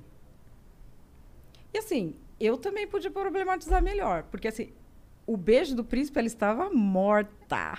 Ela não podia consentir, ela ressuscitou. Então deixa eu morrer? Não seria um feminicídio? Necrofilia. Necro... Então, assim, mas eu fiz hoje sobre isso. Aí eu tô lá, eu tenho uma, uma coluna diária. E é uma coluna que eu decido os temas, o jornal não manda. Então eu decido e as pessoas me mandam muito tema. Aí eu tenho o meu canal do YouTube, Uhum. que na, na terça e na quinta eu faço os vídeos sobre cidadania digital. E aí, esses vídeos, quem é do meu Apoia-se recebe os vídeos antes. Aí eu tenho lives que eu faço geralmente de segunda. Que tem uma live que é cada segundo um entrevistado diferente, chama Deboche. Essa eu transferi para Ah. amanhã, tá, gente? Ah, é, né? Porque aqui você ia É. ficar um tempinho. Eu transferi para amanhã. Amanhã eu vou falar sobre isso de dados com o Guilherme Felite, que é um jornalista. Ele foi jornalista e virou programador para trabalhar só com códigos e levantamento de dados. Vou entrevistar ele amanhã. Nossa, vai ser interessantíssimo. Interessantíssimo.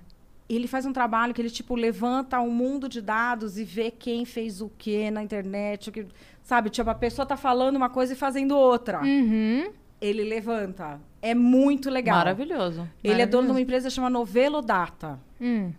Aí amanhã eu vou entrevistar ele. E às quartas eu faço um programa que chama Zoeira Sem Partido.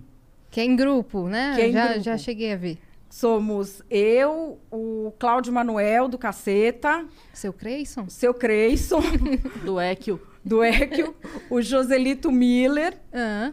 e o Tiago, que é do grupo Os Marcheiros. Hum. Aí eu tô agora trabalhando num projeto eh, sobre esse novo poder com a Go New, que esse é um projeto que é só para lideranças executivos da área de inovação. E tô trabalhando também num projeto meu que eu tô aí para Segredo lançar, ainda? que ainda é segredo, Tem que um é, spoiler? é, na, é na área também de cidadania digital Certo. tá ficando. Passei aí um tempão trabalhando nele, tá ficando pronto agora. Quer dizer, eu já fiz a minha parte, já está pronto, tá pegando agora só o formato final, que é em parceria com um parceiro que eu tinha curso de política antes, que é a Keybook. Ainda tem o curso de política, Você tem, né, um curso de política tem um do curso zero? de política do zero. É, a gente tem um monte de perguntas, mas um monte. Sério então, é. Então a gente precisa começar Meu logo. Deus! Ai, gente, Madeleine, tem perguntas da plateia? Temos! Sucesso, hein? Primeiro que a gente, Gente, tem é aqui que um meu filho. Meu gente filho tem é uma um máquina de perguntar. textão gigante aqui do Meu Reinaldo, Deus. que manda mensagem todos os dias, e ele sempre tem perguntas extensas, então eu vou ler na sequência as mensagens dele pra gente tentar pegar a linha de raciocínio. Então vamos lá. Boa tarde, lindas, incluindo a convidada. Boa Gostaria tarde, de saber qual a sua opinião sobre a necessidade ou não de fazer uma faculdade de jornalismo para exercer a profissão. É sempre o jornalista que dá o título da notícia ou o veículo de comunicação que define? Acho que ele tá falando isso por causa de, da galera que faz clique, Clickbait? Clickbait? Como é que chama? Clickbait. Clickbait. Que faz isso, né? Então, deixa eu ver se a próxima dele tem a ver com isso. Senão você já responde essa e a gente. Infelizmente, vejo o jornalismo hoje onde existe uma busca pela justificativa da notícia dada, ao invés de uma investigação sobre o fato em si. Quantos veículos deram a notícia de que 30 mil médicos eram contra o lockdown? Um dia depois viram que era uma carta aberta de três médicos. Eu não sei muito bem do que ele está falando aqui. Mas eu acho que essa é. Eu também não sei do que ele está falando. Eu não sei se ele está falando daquela publicação que foi paga, um anúncio que foi pago, ou se é uma notícia mesmo. É, ele continua no é, outro. vai ó. lá. É, No outro dia, ao serem confrontados, não mudaram a notícia. Então, era uma notícia. Mudaram o foco e disseram que tanto médicos quanto a população era contra. Ou seja, jornalismo hoje é mais fato ou narrativa. E é claro que eu estou generalizando e não estou falando do seu trabalho em específico. É, então ele, ele perguntou do diploma, né? Se você acha é, relevante ou não. E é, depois ele tem mais uma pergunta aqui sobre um outro, uma outra situação, então eu vou deixar você responder até aqui e depois a gente continua. Então, eu nunca achei o diploma relevante, mas acho que tem que ter algum treinamento para trabalhar em jornalismo. Não acho que tem que ser exatamente este, este formato de diploma que a gente tem aqui. Existem formatos no exterior que você pode ser formado em qualquer coisa e fazer um treinamento de apuração jornalística. Para mim é um modelo que basta. E também que tenha bom senso do setor em que você vai trabalhar. Então, por exemplo, o cara é um advogado, ele pode muito bem trabalhar na área de apuração política, mas na apuração de saúde ele vai precisar de outras coisas. Um cara que é um médico, para atuar na área de política, ele vai ter mais dificuldade se essa não é a vivência dele. Então, assim, tem que ter um treinamento de apuração jornalística, tem que ter de qualquer forma. Não sei se em forma de pós, tem país que é em forma de pós, tem país que é que nem essa licenciatura que você faz para dar aula, você faz o de jornalismo, existe o de jornalismo. Eu não entendo que tenha que ser uma faculdade inteira só de jornalismo. Tá, Não entendo, não entendo assim. Não entendo assim. legal. Ó, a outra dele que ele manda aqui, ainda do Reinaldo, ah, tá? da manchete lá se escreve. Ah, sim, isso. É o Os seguinte. títulos. Depende. Por exemplo, os meus títulos sou eu que escrevo. Eu nunca deixei ninguém escrever título nenhum para mim. E quando rolou isso, que é quando eu tinha o meu programa, que eu- essa última vez que eu fui trabalhar na Jovem Pan, saía quebrar pau todo dia até que eu peguei o site para mim. É, mas no geral não é. E no geral, em revista grande, por exemplo, às vezes nem o repórter que assinou a matéria, ele fecha o texto completo da matéria. Sai o nome dele e às vezes muda um pedaço do texto. Então, muitas vezes não é. Tá. É. Bom, agora falando diretamente sobre o seu artigo sobre o Átila Yamarino. Quantas lives dele foram assistidas para formar o seu artigo? Eu assisti todas e acompanho ele bem antes da pandemia. Em 2016 já tem relatos dele falando sobre uma possível pandemia de coronavírus vindo da China. Deixa eu só ver se a próxima mensagem dele é completando isso aqui. É. Concordo que ele não sabe de todas as coisas que você disse no seu artigo, mas ele, durante o ano, trouxe advogados, médicos do SUS, psicólogos.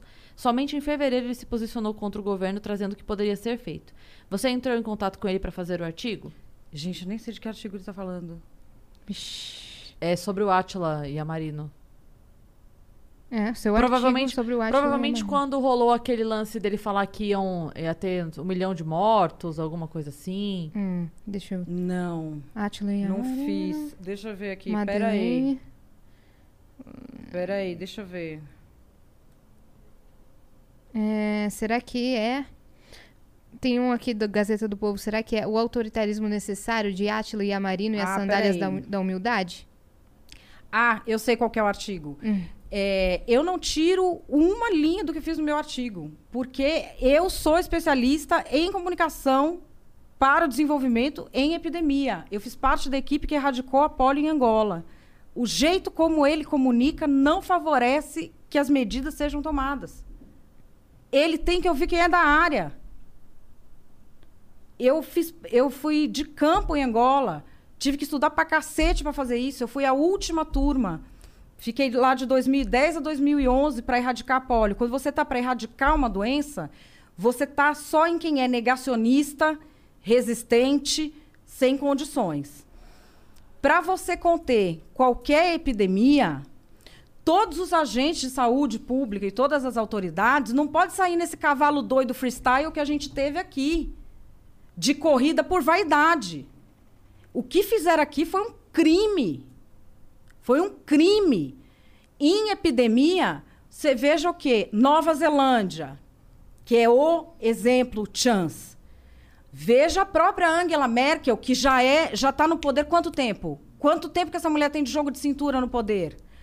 Os caras em Israel, Israel ele não fez até o filminho bonitinho, não se dá uma palavra sem você saber como a pessoa reage.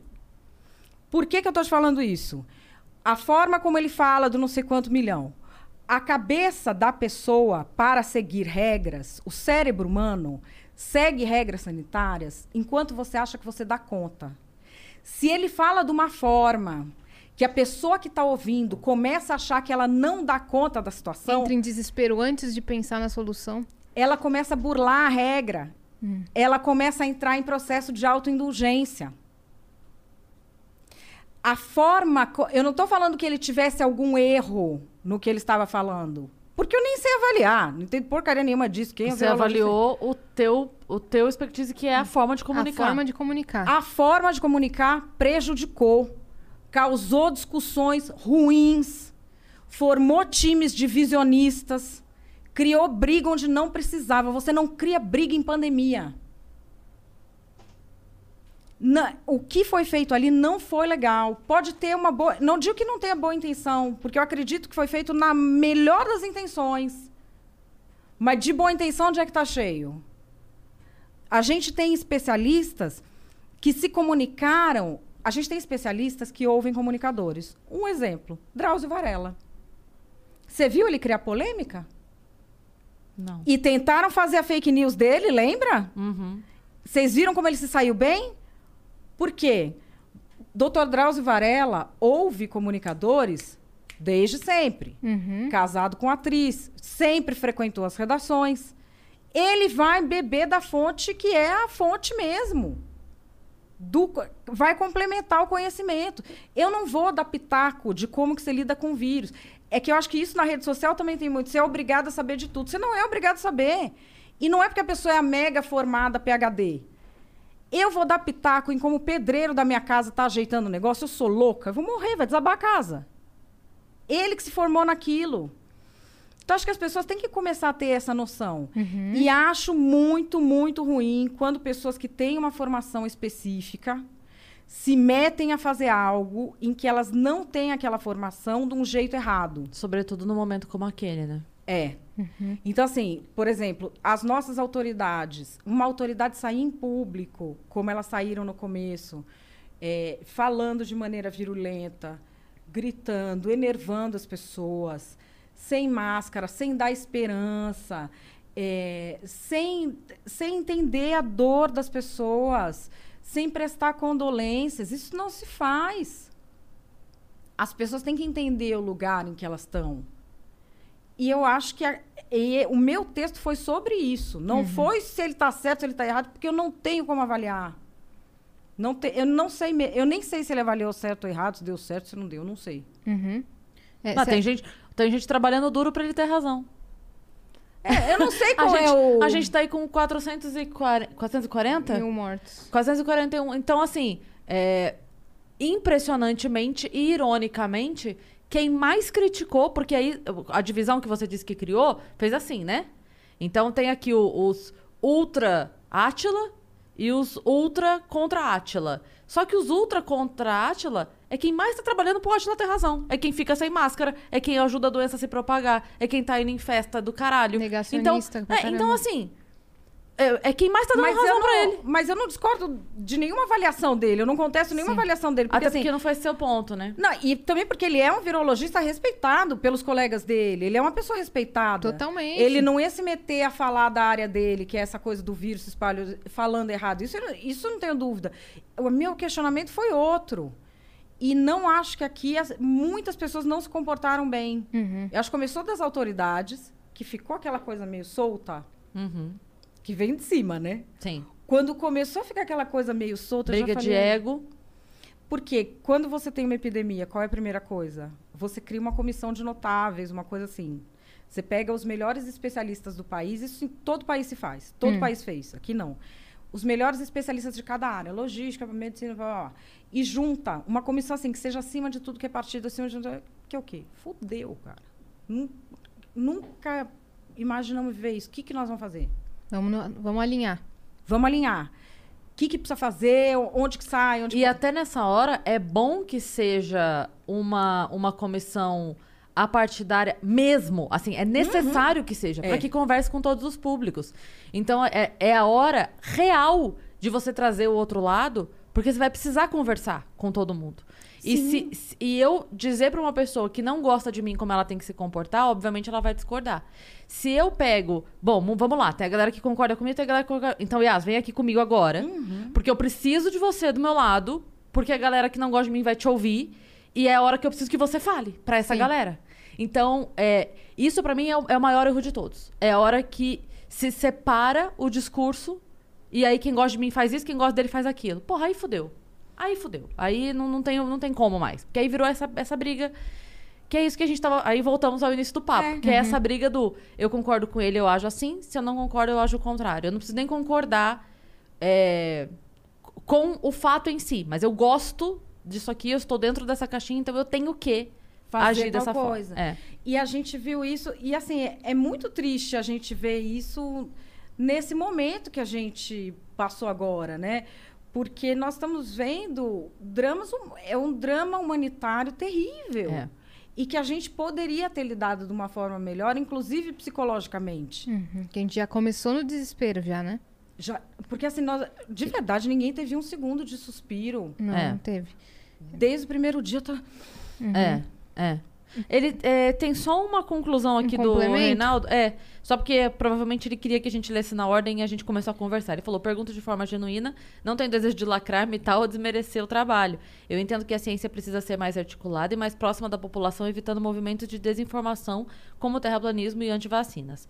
Lindas, desculpe monopolizar o site. Tá tudo bem, Tranquilo, Reinaldo. Rendeu uma ótima discussão aqui, até é bom, porque a gente esclarece, né? De repente mais gente tinha dúvida sobre esse artigo. Ótima E a gente já pauta. deixa claro aqui que não foi sobre o conteúdo dele, É, até mas porque, sobre... né, gente?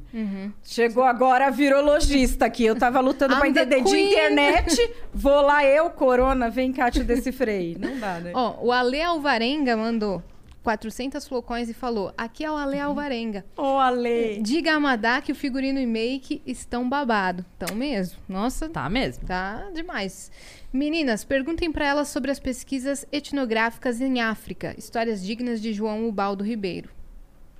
Ai, gente, ele quer que eu conte as minhas... Pois conte. Ah, então, eu fiquei lá em Angola. Tive esse privilégio de ser selecionada para fazer... é, Olha, ele nem sabia que você ia mencionar isso dois minutos antes de É. entrar no assunto, né? eu, eu passei, eu ganhei um prêmio no Unicef quando eu estava no Supremo, de melhor produção de mídia infanto-juvenil do mundo. Aí eu conheci o pessoal do Unicef e me candidatei para uma vaga que era comunicação, advocacy e mobilização social para a campanha da polio. Hum, E fui para lá, né? Achando que, tipo, meu, re- ia fazer redes sociais. Ah, mídias sociais, não sei o que. Cara, poliomielite. é. Lá ainda tinha, né? Tinha lá na Nigéria e no Paquistão. Agora lá na Nigéria não tem mais, tem só no Paquistão. Aí a gente cheguei lá, né, achando, putz, vou fazer campanha pela internet. Chegou lá. 67% da população analfabeta, falta luz quatro vezes por semana. Gente, Não tem como. não, e assim, as pessoas que tinham ido para o meu emprego antes de mim, tipo, quem tinha ficado mais tinha ficado quatro dias. Porque, assim, como você tinha que fazer só a parte mais difícil, então toda a parte que já era mais ou menos fácil, todo mundo já tinha feito. Então, assim, a parte que sobrava pra gente era, assim, é, fanático religioso, é, era coisa assim. Então, por exemplo, tinha, teve coisas que a gente fez ali, é, convencer, dar curso para curandeiro, levar a criança em hospital quando estava no primeiro estágio da polio. Convencer os curandeiros e os sobas, que eram os líderes tradicionais, a vacinarem as crianças. Gente, até sermão de igreja, desculpa, Jesus, que, que Deus mandava vacinar as crianças, eu escrevia. É mesmo? Ah, é? Ah, é? Por quê?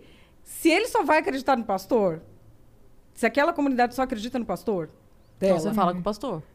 eu tenho que convencer só o pastor. Ah, eu ia lá, olha, o Jesus era médico de corpo e de alma, não sei o quê. Jesus está aqui, pela sua mão ele vai curar as pessoas. Então aí o pastor fazia o sermão, abria a porta da igreja, a gente entrava com o exército. que é para não É. fugir. Sim. É Comandava. o errado pelos motivos certos, né? É, mas, mas enfim, É. fazia, fazia isso, tinha que mobilizar recursos, levar a vacina para as áreas que não tinha, conversar com os ministros, escrever discurso de ministro, levar MIS, não sei o quê. Quando levava MIS, eles vacinavam todo mundo. MIS ou cerveja. Nossa. E aí que eu conheci os antivacina... Doido. É, os antivacina do bem, né? Que eram os portugueses. Hum. Os portugueses progressistas, gente. Que iam para lá, português, brasileiro progressista, que não vacinava o filho porque eles eram veganos. Entendi. Aí o governo lá optou por mandar deportar. Aí eu fui a favor, meu chefe quase me matou. Porque eu fui falar com a pessoa. Gente, mas me deu um ódio, me deu uma raiva da pessoa. Eu falei, deporta mesmo, deporta eles na hora. Bom, ninguém foi deportado, porque como eles ganhavam muito mais lá, eh, das empresas, quando chegava e falava que ia deportar, eu acho que vacinava até o cachorro se bobeasse. Ninguém foi deportado, todo mundo vacinou.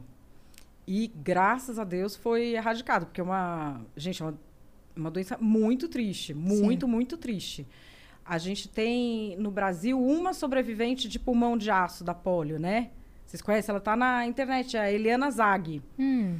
Ela morou com o Paulinho, que eram os únicos dois sobreviventes, moraram durante quase 40 anos no Hospital das Clínicas. E a Eliana fez um amigo pela internet, conseguiu sair. Ela só movimenta do pescoço para cima e ela pinta quadros na internet com a boca. Caraca, guerreiraça. Ela viveu 40 anos no hospital. Paulinho morreu, acho que ano passado. Uhum. E é uma. Enfim. Aí lá foi uma coisa assim: as coisas que você vive quando você está num lugar tão diferente acabam meio moldando o seu caráter, né?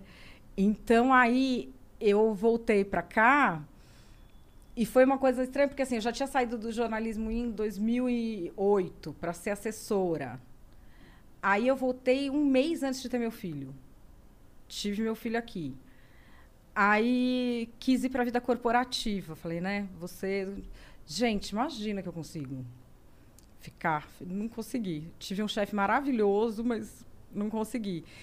E então eu fui vendo depois que esse, essas outras visões me deixaram muito fora dessa panelinha do jornalismo, sabe? Uhum. Eu não consegui depois embocadura para me enquadrar naquele padrão do que a gente fazia antes.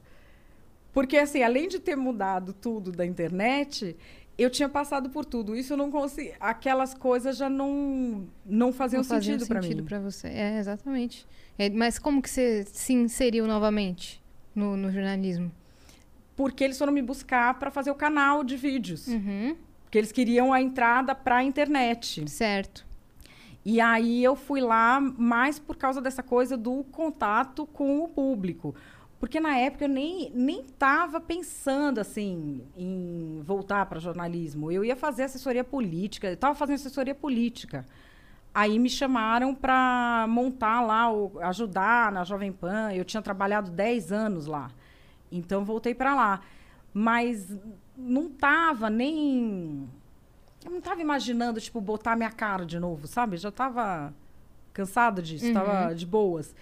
Mas aí acabei me empolgando, acabei voltando e fiquei nesse híbrido agora. E tomou uma proporção gigante, deu tudo aquilo. Mas ao mesmo tempo foi bom, né? A gente tem um áudio aqui. Você tá no áudio já também? Não. É, eu vi aqui da Amanda, né? É. Posso tocar aqui? Pode, Vamos lá. Vitão? Pode. Temos até Vou um áudio, Madalena. Áudio? Sucesso. Peraí, deixa eu trocar. Vamos ver o que, que, vem- que, que vem aí. Peraí, rapidinho. Oi meninas, oi Madeleine. É, eu sou caloura de jornalismo da PUC-PR e o que eu mais escutei quando eu escolhi o meu curso foi por que, que você vai virar jornalista? Essa é uma carreira que tá acabando, é um mercado que tá morrendo por causa da internet. E eu queria saber a sua opinião sobre isso. É, beijos, eu admiro muito todos vocês. Beijo, Amanda. Valeu, Beijo, Amanda. Amandinha. Beijo, Amanda. Amanda, eu não acho que jornalismo vá acabar por causa da internet. É, pessoas que tinham umas carreiras antes, tipo rádio e TV. Essa é uma carreira que eu acho que não tem mais sentido fazer. Agora. Por quê? Ah, porque anda- tinha uma faculdade de rádio e TV, Sim, né? Ainda tem, não tem, não? Nem sei se tem mais Tem isso. esse curso ainda. Essa eu não sei se tem mais muito sentido fazer. A de jornalismo é um tipo de conteúdo que aconteça o que acontecer com a internet, ela vai, ou com novas tecnologias, ou se vier uma outra coisa, o que você vai aprender ali de conceito é, não se restringe ao meio para onde você vai produzir. Uhum. Entendeu? Você até vai aprender isso. Tem uma parte enorme do curso que você vai aprender como é que você vai produzir para um jornal, como é que você vai. Mas não é o coração do curso isso. O coração mais é são os fundamentos, os conceitos, como é que você apura.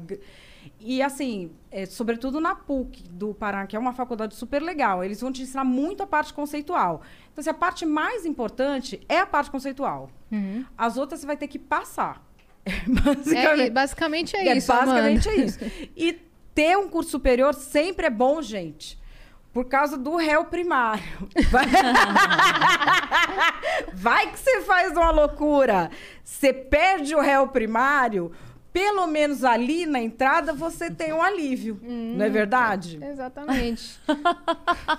Eu sempre com pensei Madeleine isso. Lasco. É, eu sempre pensei isso. Sou uma pessoa muito calma, né? Então eu sempre pensei, olha, sempre bom eu ter esse diploma, né? Hum. Caso, né? Precise usar. É uma boa justificativa. É. É, uma boa justificativa. É, por isso, fiquei curiosa, por que que você acha que é, a outra, o outro curso não, não faz mais sentido de rádio e TV?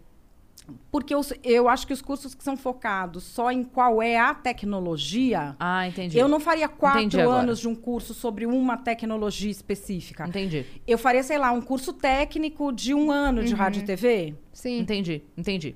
Fez todo sentido É, agora. faz sentido mesmo. Eu queria aproveitar que temos que você é, assim, você comenta notícias políticas e já que eu vou utilizar dessa sua especialidade para comentar uma notícia que eu vim que eu vim vendo no caminho, que era sobre o governo federal criou orçamento paralelo para parlamentares aliados, que estava no, no Twitter, né? 3 bilhões em emendas. É do Você chegou Estadão, a, né? é, você chegou a, a, a ver? O que, que foi Cheguei. esse, esse reboliço aí? Você, quer comentar? Não quer comentar? Isso tem. Isso, na verdade, é, nós temos que ver qual é a reação dos outros veículos agora. É uma notícia que é do Estadão, é uma notícia complexa, tem que entrar lá e tem que ler tudo direitinho como é que funciona. É uma coisa que é muitas vezes maior que o mensalão. é, mas não envolve distribuição de dinheiro, ele tem uma, uma fase de compra superfaturada de tratores que passa no meio. Aí agora, isso vai virar no escândalo? Isso é mais não sei o quê? Depende de duas coisas.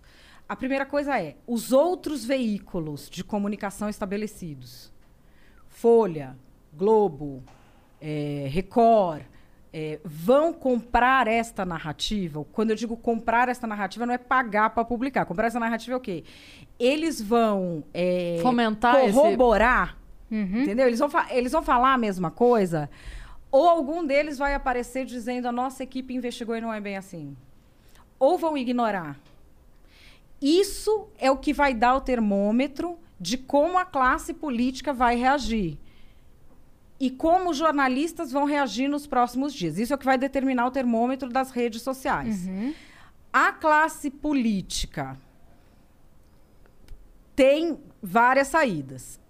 Uma saída para a presidência da República, que é a mesma saída que o Lula fez no mensalão no primeiro momento, já que foi o Congresso quem se beneficiou agora, joga ele debaixo do ônibus. Fala que quem faz o orçamento é o Congresso, que foi o Congresso que fez. Não é bem verdade, tá, gente? Só tô dando a dica do que vocês vão ouvir nos próximos dias. Que já foi utilizado antes, inclusive, a mesma desculpa. Não, Ah, várias falou, vezes. falou. É, não, então, por isso que eu tô falando. É, é, a- a- não é uma dica. Você não tá inventando a roda. Você tá Não. falando assim, essa, essa dica, esse, essa saída já foi usada antes outras vezes. E o brasileiro, ele é, acima de tudo, o quê? Um acreditador profissional. Brasileiro, assim, eu acho que devia mudar a bandeira para eu acredito em tudo. O brasileiro, ele acredita. Você pode contar 500 ele acredita. Então, assim, agora dá para falar. O governo pode tranquilamente falar. Não, não tem nada com isso. Quem faz orçamento é o. é Deixa eu te perguntar Nacional. uma coisa, então, dentro desse assunto. Hum. É, existe uma movimentação aí que, na minha cabeça, tá muito clara há dois anos, que é uma. Ai, como eu vou dizer? Uma condescendência de deixar o governo sangrar até o fim.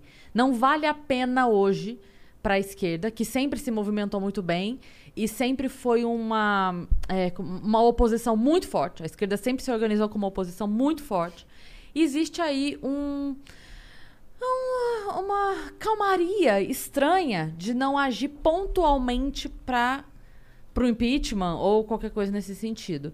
E aí, por outro lado, a gente vê uma movimentação que é os teoricamente apoiadores do governo, indicados por ele, sendo condescendentes também com a eh, legitimação da candidatura do Lula, que vem aí. Então a gente vê os dois lados muito preocupados em poupar o outro lado, porque vê no outro lado o bicho-papão necessário para a sua candidatura fazer sentido, né? Então a candidatura do Bolsonaro só faz sentido o Lula sendo um candidato, e a candidatura do Lula só faz sentido o Bolsonaro sangrando até o fim e sendo um candidato. Se ele for deposto, se, ele, se rolar um impeachment, não tem mais o bicho-papão Bolsonaro, não faz sentido o Lula ressurgir. É, isso é matemática simples. A minha pergunta para você é: existe é, uma. Existe de fato uma visão jornalística a respeito dessa terceira via? Acredita-se nisso? Ou isso é dado como impossível, inviável ou o quê? Olha, tem uma questão que é a seguinte: nós estamos a um ano da eleição. Nenhuma das eleições depois do Collor foi vencida por quem começou campanha menos de dois anos antes. Já, já passou o período. Sim, Tempo já não tem mais. sim. Aí a gente tem o Ciro, que está tentando contratar um marqueteiro e se lançou. Uhum. Mas, assim, nós já estamos na boca do gol. Já não foi lançada uma alternativa. Que era uma coisa que eu falava muito na última eleição, quando é, rolou aquele papo do ele não, que veio muito forte, né? O ele não. E era uma conversa que eu tinha com muita gente que é assim, gente, mas quem agora, há um mês da eleição? Não tem. Há um mês da eleição ninguém decide candidato. Há um mês da eleição não se faz política. Há um mês não dá.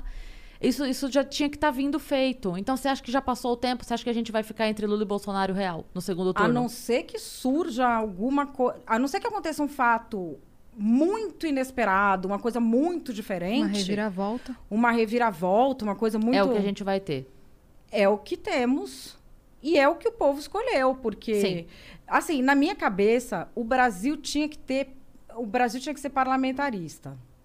Porque a gente tinha lá um presidente que não precisava nem saber o nome dele, punha ele lá para trabalhar, punha ele o Congresso para trabalhar, formar gabinete com ministro.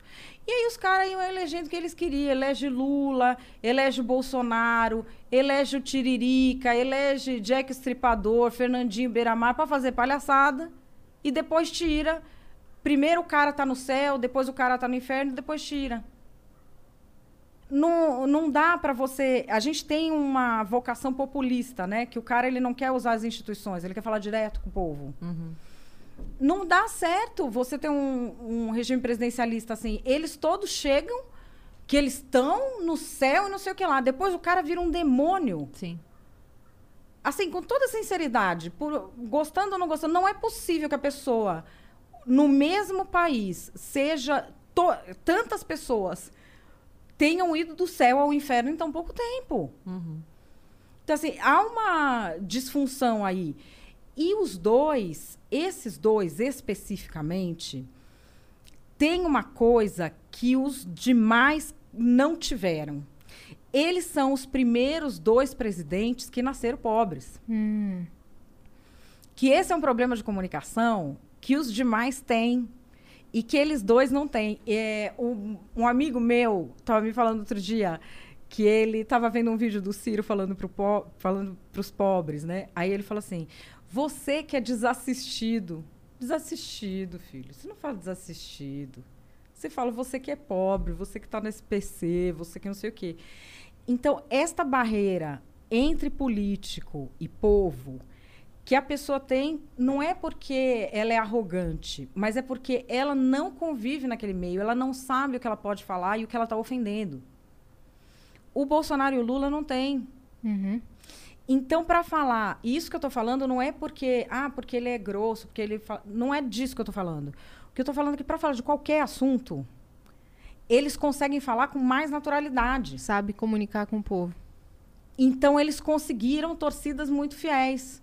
Tanto que tem uma pesquisa hoje na Folha mostrando que a popularidade do Bolsonaro caiu menos entre as classes mais baixas.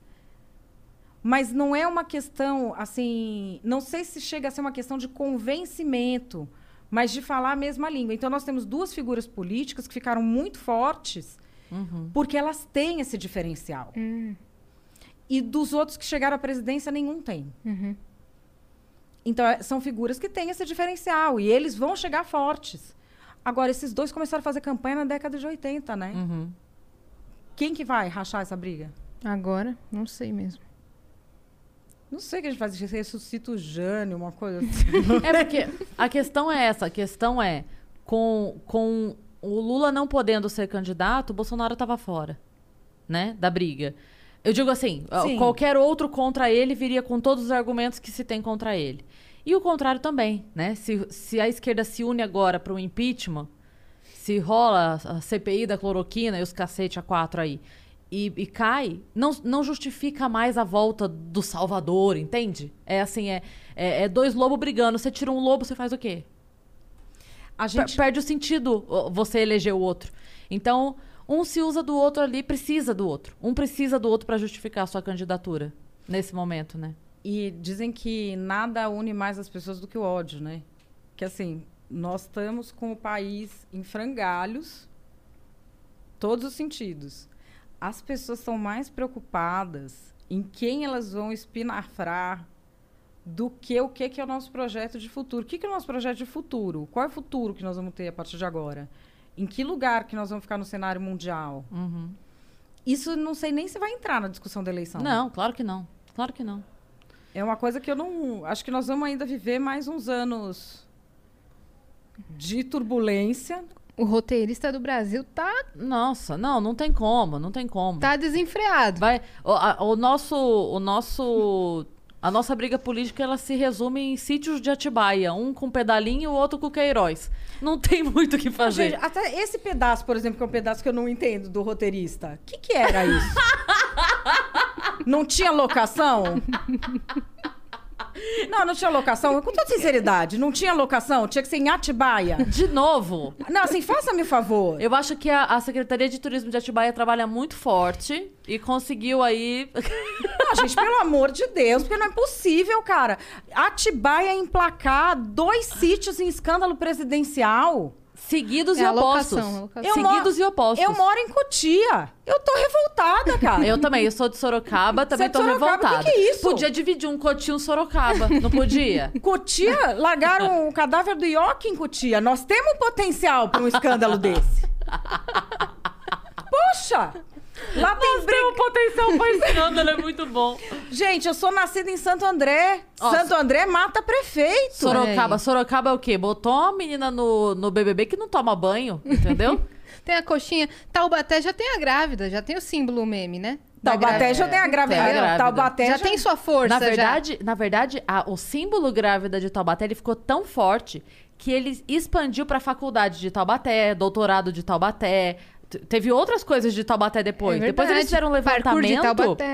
Eles fizeram um levantamento que vários mentirosos que pipocaram depois eram todos de Taubaté. Olha essa loucura. Esse Mentira. termo, esse É, termo virou... Você não lembra a, a professora que falou que era formada em Harvard, não sei das Ah, quantas? tá. De Taubaté. Depois apareceu não sei o quê. Taubaté de novo. O Eu pessoal fui de dar Taubaté uma- investiu no turismo Taubaté, entendeu? Eu fui dar uma aula outro dia de. que tava falando de. Como é que é? ESG, né? Que é governança social, é, governança da empresa social e.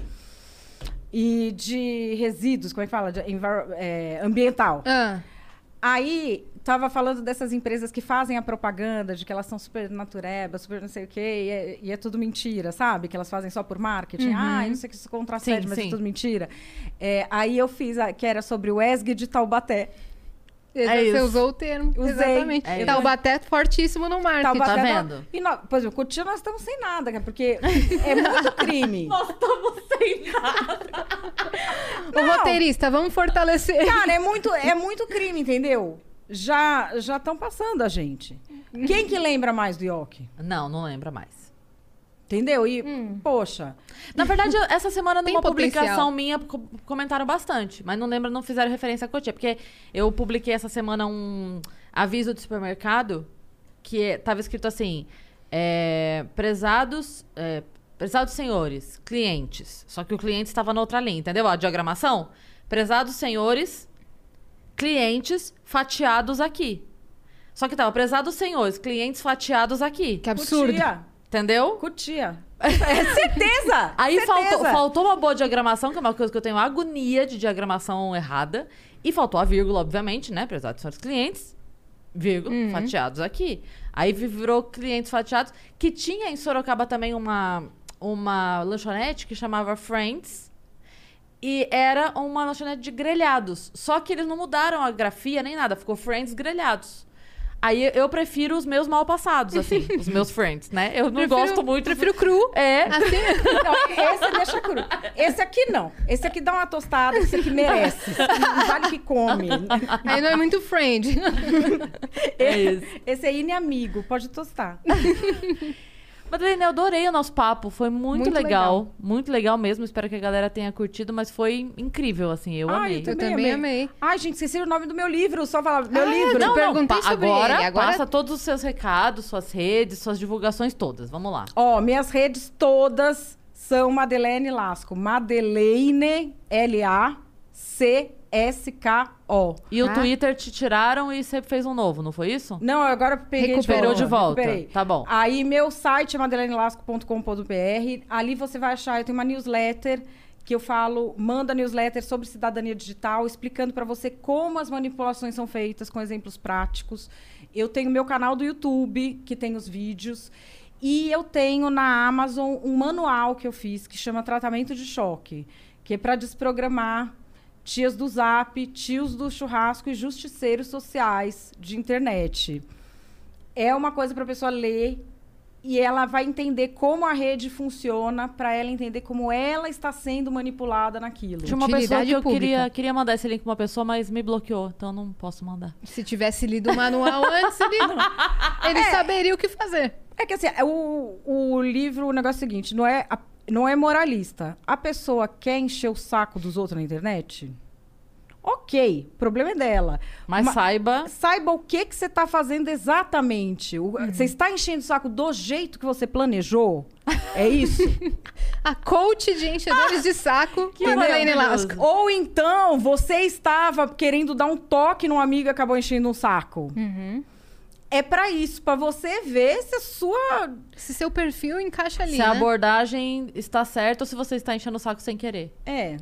Eu tenho um treinamento que eu fiz, é tipo, você vai no velório da sua sogra, que você odiava. Tipo, a mulher morreu, você tá, você tá no velório, assim, você tá indo se segurando pra não rir de felicidade, que a mulher era o demônio. Sabe, Uma vez eu fui num velório que deu quatro horas da tarde, o genro da mulher aparece com a tampa do cachorro e falou: fecha logo. Assim. Então, imagina que você tá assim. Aí, você quer falar pra alguém, gente, que alívio que essa mulher finalmente morreu. Você fala num canto escondido pra sua irmã, ou você vai no meio do velório quando o padre chegar e grita lá? Um canto escondido. Não, aí você decide, porque de repente você quer o divórcio também, você não quer mais ver aquela gente toda. você fala, é hoje, vai essa véia, esse traço. Você não, tá, você não tá querendo dizer o que é certo ou errado. Se você tem que falar pra irmã ou pro padre. Você só quer dizer assim. Aqui, é, o resultado, se você falar pra irmã, é um. Se você falar pro padre, é outro. Você tá querendo divórcio? Ótimo. É, grita fa- pro é padre. Isso. Você tá querendo, não sei o quê. Porque é, assim, antes da gente ter internet, a gente tinha pessoas que tinham esses comportamentos meio erráticos, vamos dizer assim. Tinha, mas era menos. Hoje, eu acredito que a maioria dos comportamentos é porque a pessoa não sabe como usar. E acha que sabe. Uhum. Então, é uma coisa que eu tô tentando. Vai que dá certo, né? Acreditar no ser humano. O brasileiro é um Muito acreditador. Brasileiro é um acreditador, eu sou brasileira. Pronto. Eu acredito até no Então cê- você acha que a gente devia mudar o brasileiro não desiste nunca pra o brasileiro é um acreditador? É o novo Eu slogan. acredito eu muito. acredito em tudo. Eu Eu, eu tudo. acredito muito, é melhor. Eu É acredito isso. muito. Eu, Eu acredito muito. É como se a gente tivesse todo mundo no filme do Peter Pan falando, eu acredito. eu Acredito, acredito. Eu acredito. É, a gente vai acreditando, entendeu? É. Às vezes porque não tem outro jeito. A gente vai acreditando porque. Como é que chama o livro, o manual? Tratamento, Tratamento de choque. de choque. Legal. Acham- Tratamento de choque. A galera acha na Amazon. Tem lá na Amazon. Fechado.